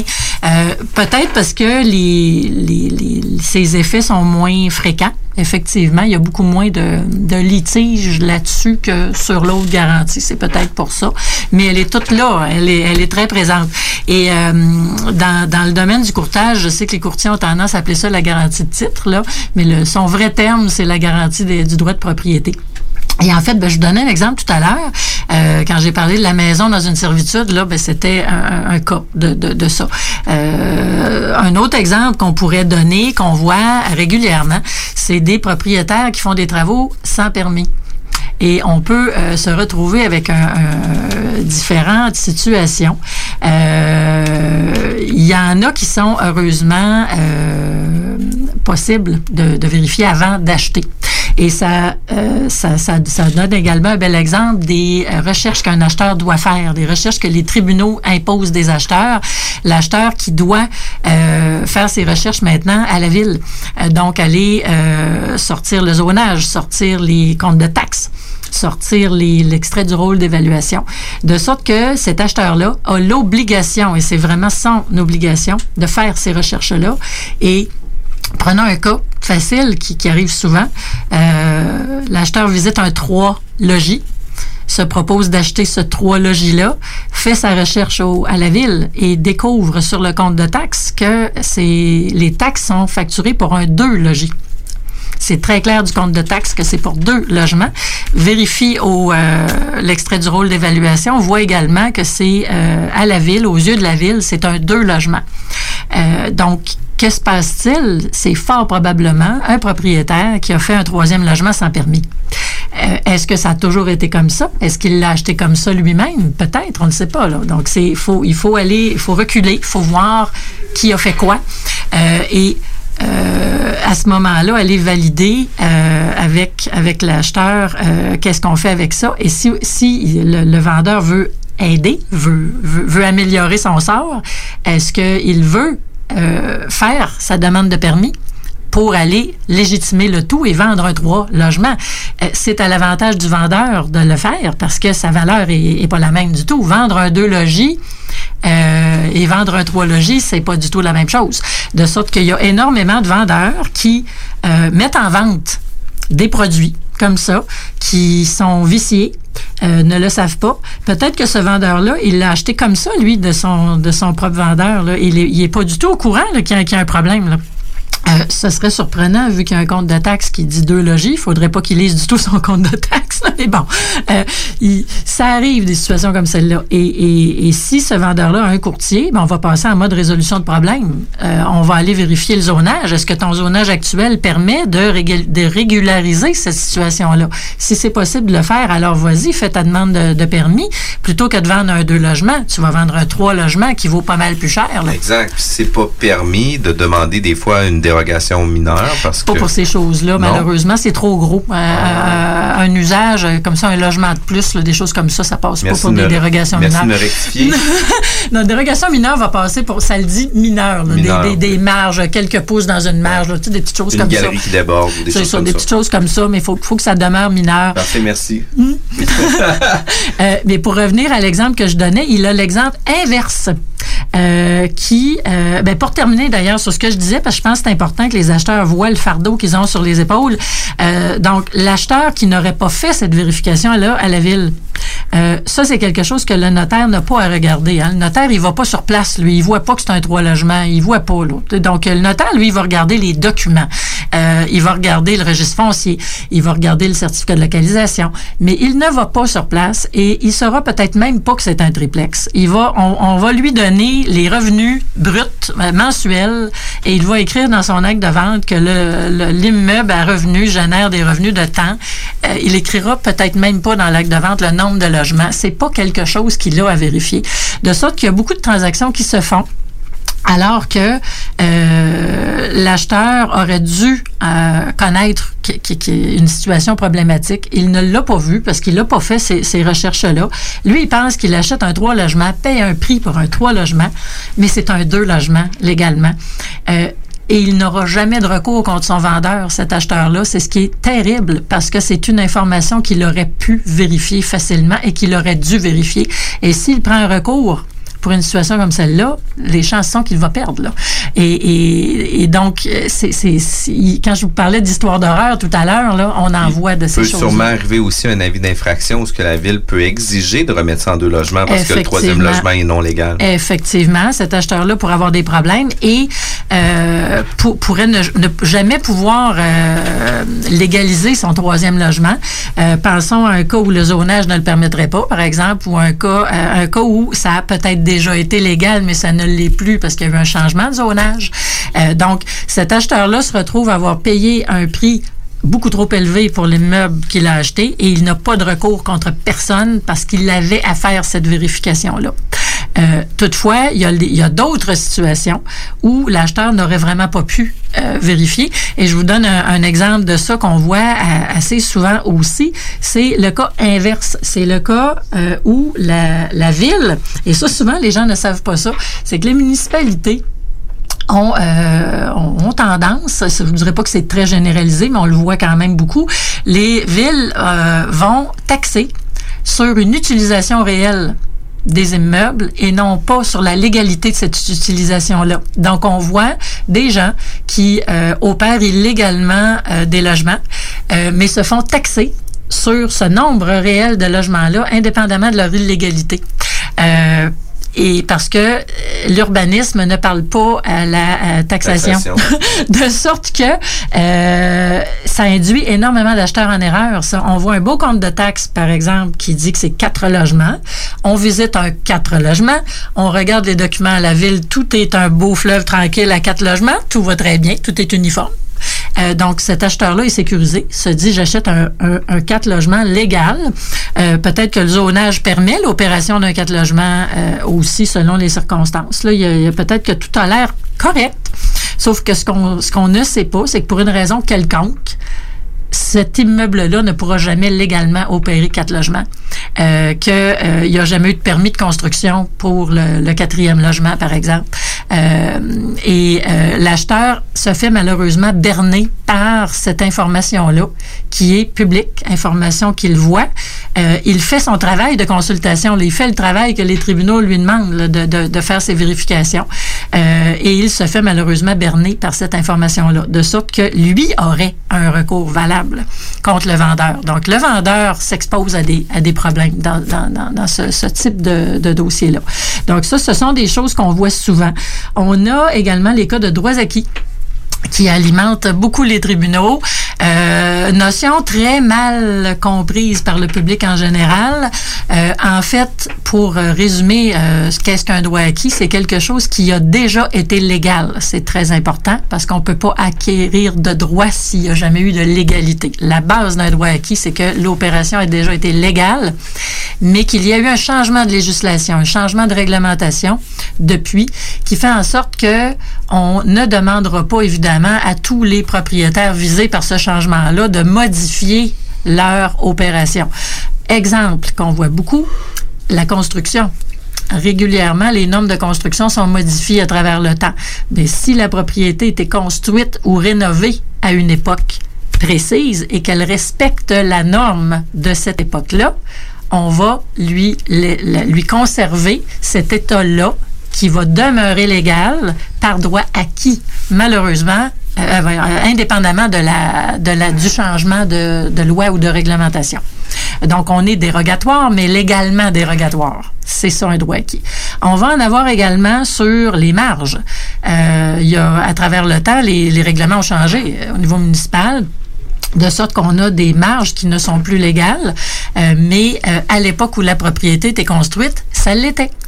Euh, on va avoir des nombres de bâtiments sur les terrains qui excèdent les normes d'aujourd'hui. Mais si à l'époque où ces bâtiments-là ont été construits, ce nombre de bâtiments-là était permis, ça va demeurer légal. Euh, les grandeurs de bâtiments également, des types de matériaux également. Euh, ça vise énormément de choses. Ça vise également le type d'opération. Donc, un, un triplex, par exemple, qui était autrefois légal comme triplex, zoné euh, dans un triplex. Euh, Aujourd'hui, la ville a changé le zonage et c'est maintenant une rue zonée unifamiliale. Mais le triplex va avoir le droit de demeurer triplex s'il était légal avant. Euh, donc, c'est il y y a beaucoup de choses des commerces. Combien de, de villes euh, rendre résidentielles des zones qui autrefois étaient soit mixtes ou entièrement commerciales? Donc, les commerces qui étaient là à l'époque peuvent demeurer là parce qu'ils étaient légaux à l'époque où euh, ils, ont, ils, ont, ils opéraient. Là. Puis au niveau des commerces, justement, la réglementation euh, change énormément. Des fois, les, les normes de stationnement n'étaient pas les mêmes euh, v'là, euh, 20 ans versus maintenant, le nombre de véhicules, etc. Mm.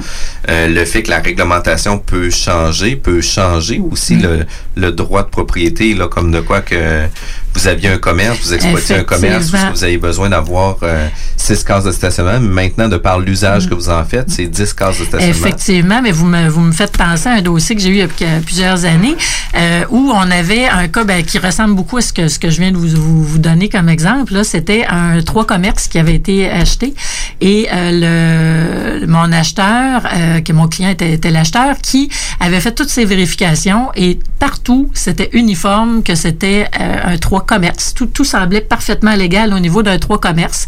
Euh, les lieux étaient opérés en trois commerces et euh, donc mon client achète en, étant sécurisé que tout, tout semblait conforme et le vendeur lui dénonce rien du tout.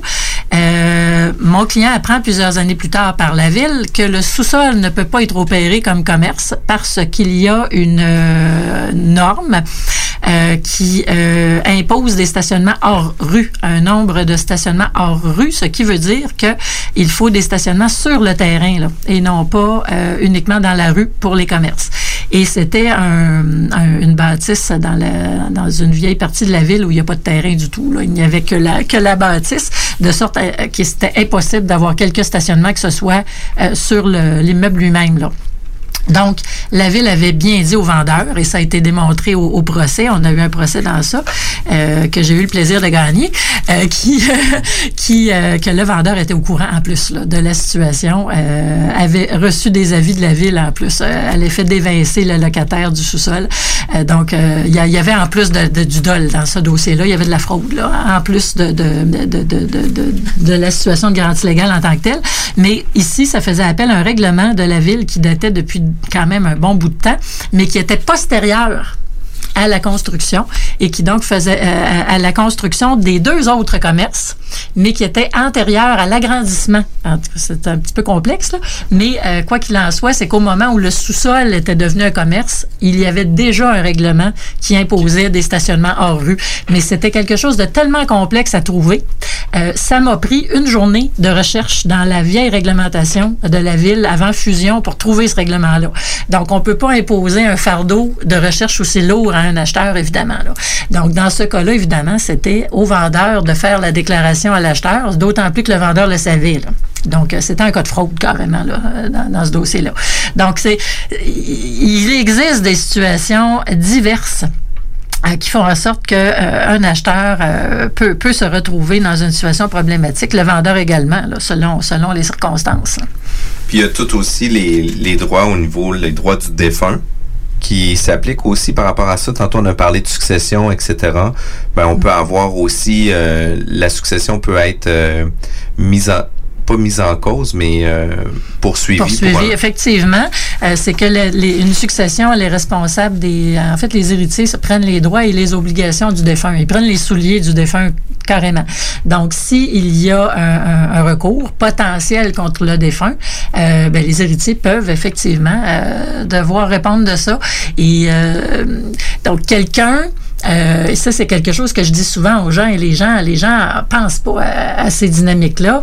Euh, je dis à un vendeur, écoutez, vous prenez telle décision, ça vous appartient, mais pensez que cette décision-là va affecter vos enfants, va affecter vos héritiers. Est-ce que vous voulez mettre une épée de Démoclès au-dessus de la tête de vos héritiers? Parce que c'est ce que vous faites. Par exemple, un vendeur qui me dit, ah, moi, je veux pas payer pour un nouveau certificat de localisation. Les gens me disent que euh, selon le nombre d'années qu'il a, il peut encore être utilisé, il encore bon. Euh, Je lui dis, écoutez, ça, ça, vous appartient. Si vos, interlocuteurs au dossier vous disent qu'ils sont prêts à l'accepter, puis que vous voulez prendre le risque euh, de vous exposer à, des, poursuites, parce que vous ne savez pas ce qui s'est passé dans tel délai. Là. Hein? Donc, le, certificat de localisation, c'est un autre sujet que, que j'aime bien aborder parce que c'est pris à la légère par les gens et c'est un document très important. J'aurais tendance à dire presque tout aussi important que la déclaration du vendeur, quand on est du côté vendeur, parce que c'est le miroir de l'immeuble au niveau légal à une époque donnée. Et si je vends une propriété avec un certificat qui date de quelques années, ben je me prive de cette information-là là, pendant, pendant le trou. Là. Donc, si j'ai un certificat qui date de 7 ans, 8 ans, par exemple, 5 ans, peu importe, ben, ce délai-là, là, j'ai un vide là. Qu'est-ce qui s'est passé pendant ce délai-là? Et on en parlait tantôt quand une ville change une réglementation, quand un gouvernement fait une nouvelle loi, il n'avise pas les gens. Donc, les vendeurs ne sont pas au courant eux-mêmes, euh, mais ils ont euh, souvent des euh, certificats pas à jour, et parce qu'il y a eu un changement de réglementation, un changement de loi.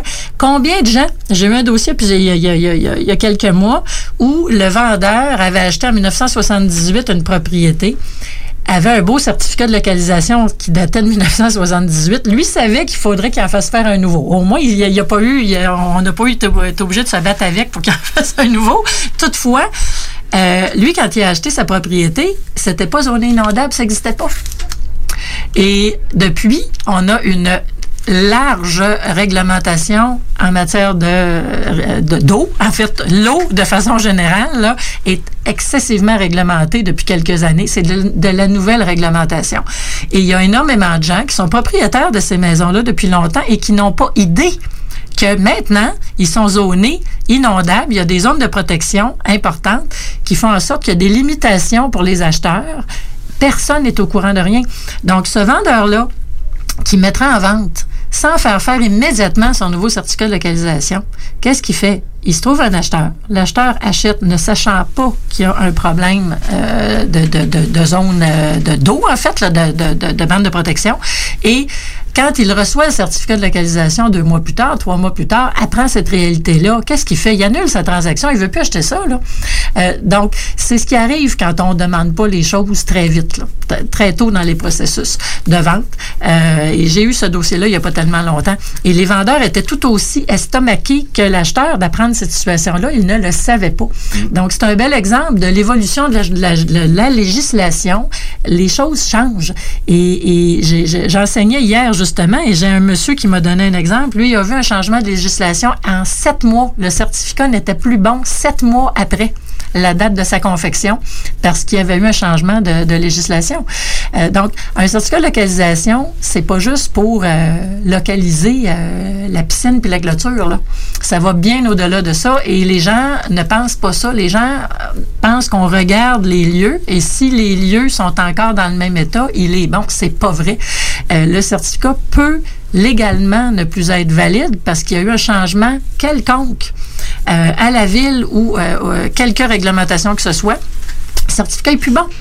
on, a vu il n'y a pas tellement longtemps là, dans les médias un, cas d'une histoire d'horreur de, de vendeurs qui ont une maison qui est maintenant zonée zone éboulement la maison est invendable. La maison a perdu pratiquement toute valeur. Ils ont, ils avaient signé une offre d'achat, ils ont perdu leurs acheteurs parce qu'il y a un certificat de localisation qui a révélé cette situation-là.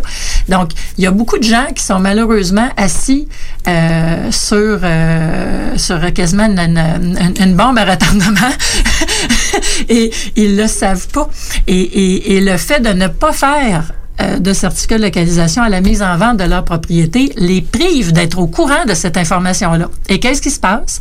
Peut-être que les intervenants au dossier vont les accepter, ces certificats-là, parce que encore aujourd'hui, malheureusement, la norme n'est pas encore très stricte au niveau des, des années. Donc, euh, on peut trouver encore des notaires et des euh, tous les intervenants, là, institutions financières, etc., qui vont accepter un certificat jusqu'à 10 ans maintenant encore, ce que je trouve abominable personnellement. Mais c'est mon opinion personnelle.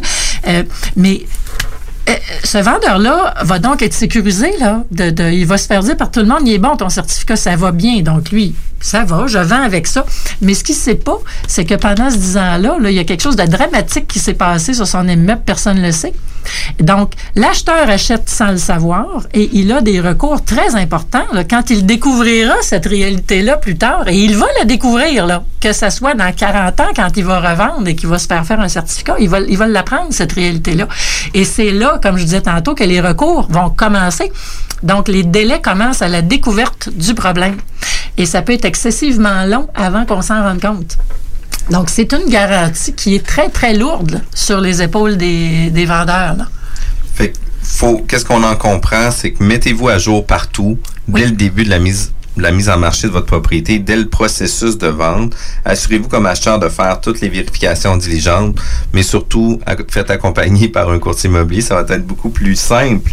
Euh, mais juste avant qu'on termine, euh, j'aimerais ça que tu nous expliques vive, vitement euh, comment ça procède un coup qu'on décèle un vice sur une propriété, il va y avoir un recours légal qui va se faire.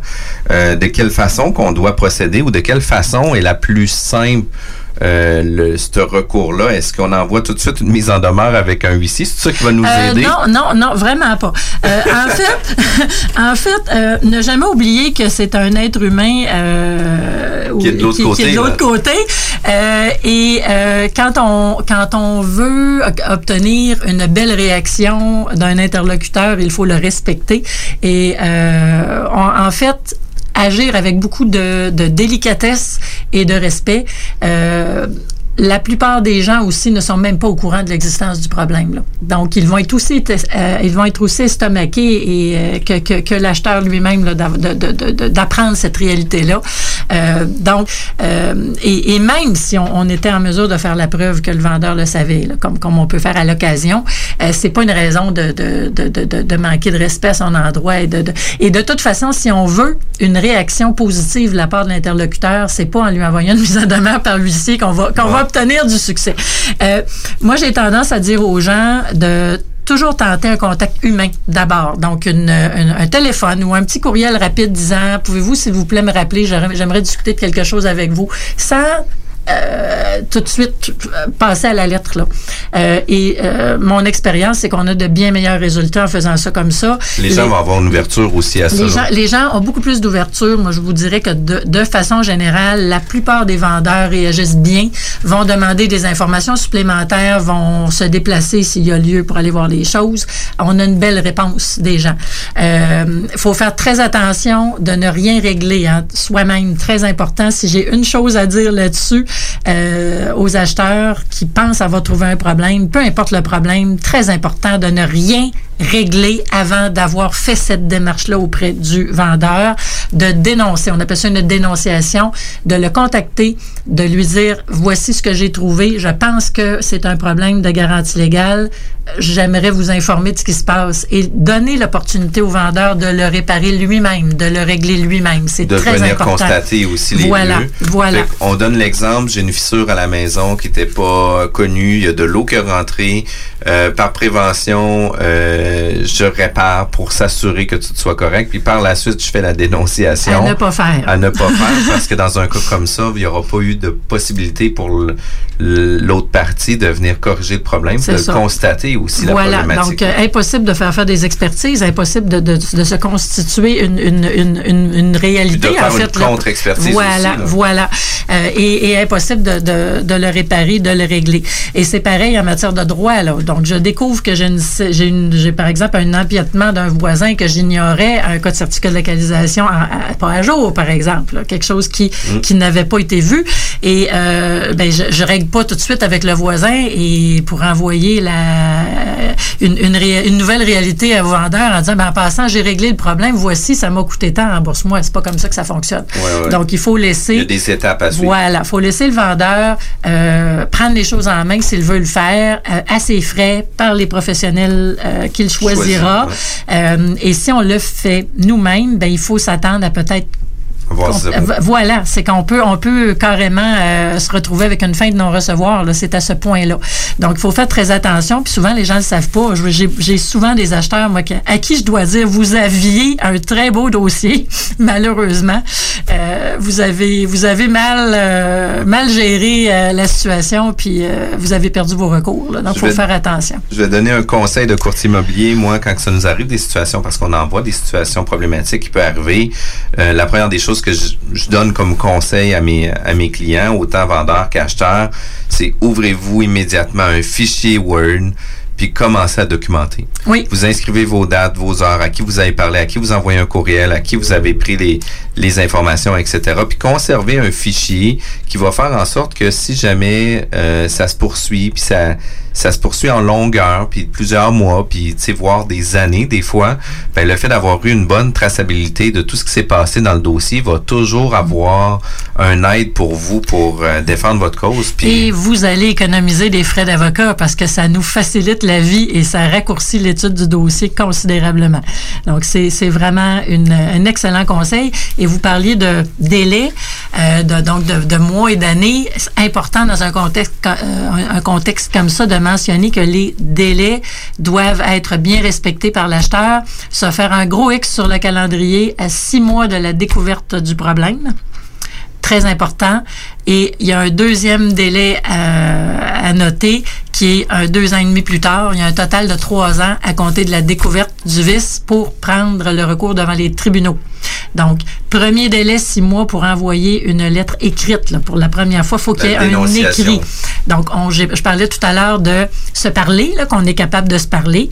Bon, mais il faut se faire un gros X sur on le va le faire un calendrier. écrit quand même. Voilà, qu'il faut qu'il y ait quelque chose d'écrit. Il faut qu'il y ait une manifestation quelconque d'écrit qui dénonce vraiment la situation à l'intérieur du six mois. Et ensuite, on peut recommencer à se parler. Il n'y a pas de problème. Ça n'empêche rien. Et la majorité des dossiers se règlent d'ailleurs à l'amiable. Euh, mais si jamais ça n'était pas le cas, on a une date ultime de trois ans après la découverte du vice pour prendre le recours devant les tribunaux. Sinon, c'est prescrit tout simplement. Il est trop tard. Ça veut dire que vous aviez eu le droit puis vous l'avez pas pris. Malheureusement, il n'y a plus de recours. Voilà.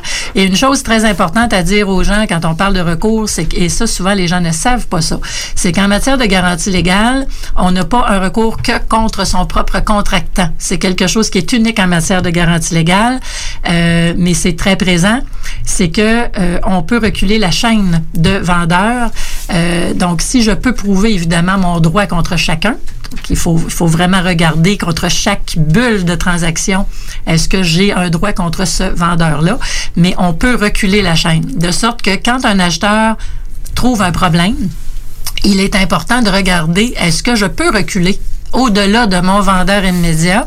Et souvent, les gens ne le savent pas, ça. Donc, euh, je pense que c'est une information qui aurait intérêt à être véhiculée beaucoup plus parce que souvent, je rencontre des gens au bureau et ils ne l'ont pas fait. Et il est trop tard parce qu'ils ont dépassé leur délai de six mois. Donc, euh, souvent, les gens viennent me voir, ils ont un magnifique dossier. Et quand on analyse ça, ils ont bien fait ça contre leur vendeur immédiat, mais ils ne l'ont pas fait contre les vendeurs antérieurs et le délai est échu. On on peut plus rien faire à ce moment-là. Vous voyez, quand on parle de professionnels puis de faire affaire avec des gens qui s'y connaissent, il y a des subtilités qu'on connaîtrait pas en n'étant pas avocat, justement. Maître Sirois, je vous remercie de votre présence à notre émission. Si on aimerait euh, vous consulter ou avoir des informations, est-ce qu'il y a une façon de communiquer avec vous? Euh, oui, ben le- la façon la, plus euh, facile, c'est par courriel. Je les prends régulièrement et à distance parce que je je suis pas là souvent. Donc par courriel. Ben en fait sur mon site internet bien facilement, vous avez toutes mes coordonnées. C'est peut-être le, moyen le plus facile pour pour me, trouver de de, de, tout de, de, toutes les façons. Euh, tout est là. Toutes mes coordonnées sont là. Parfait. Merci beaucoup, Maître Sirois. Si vous voulez avoir plus d'informations sur le droit immobilier, vous voulez en connaître un peu plus pour protéger votre transaction, contactez directement Maître Sirois.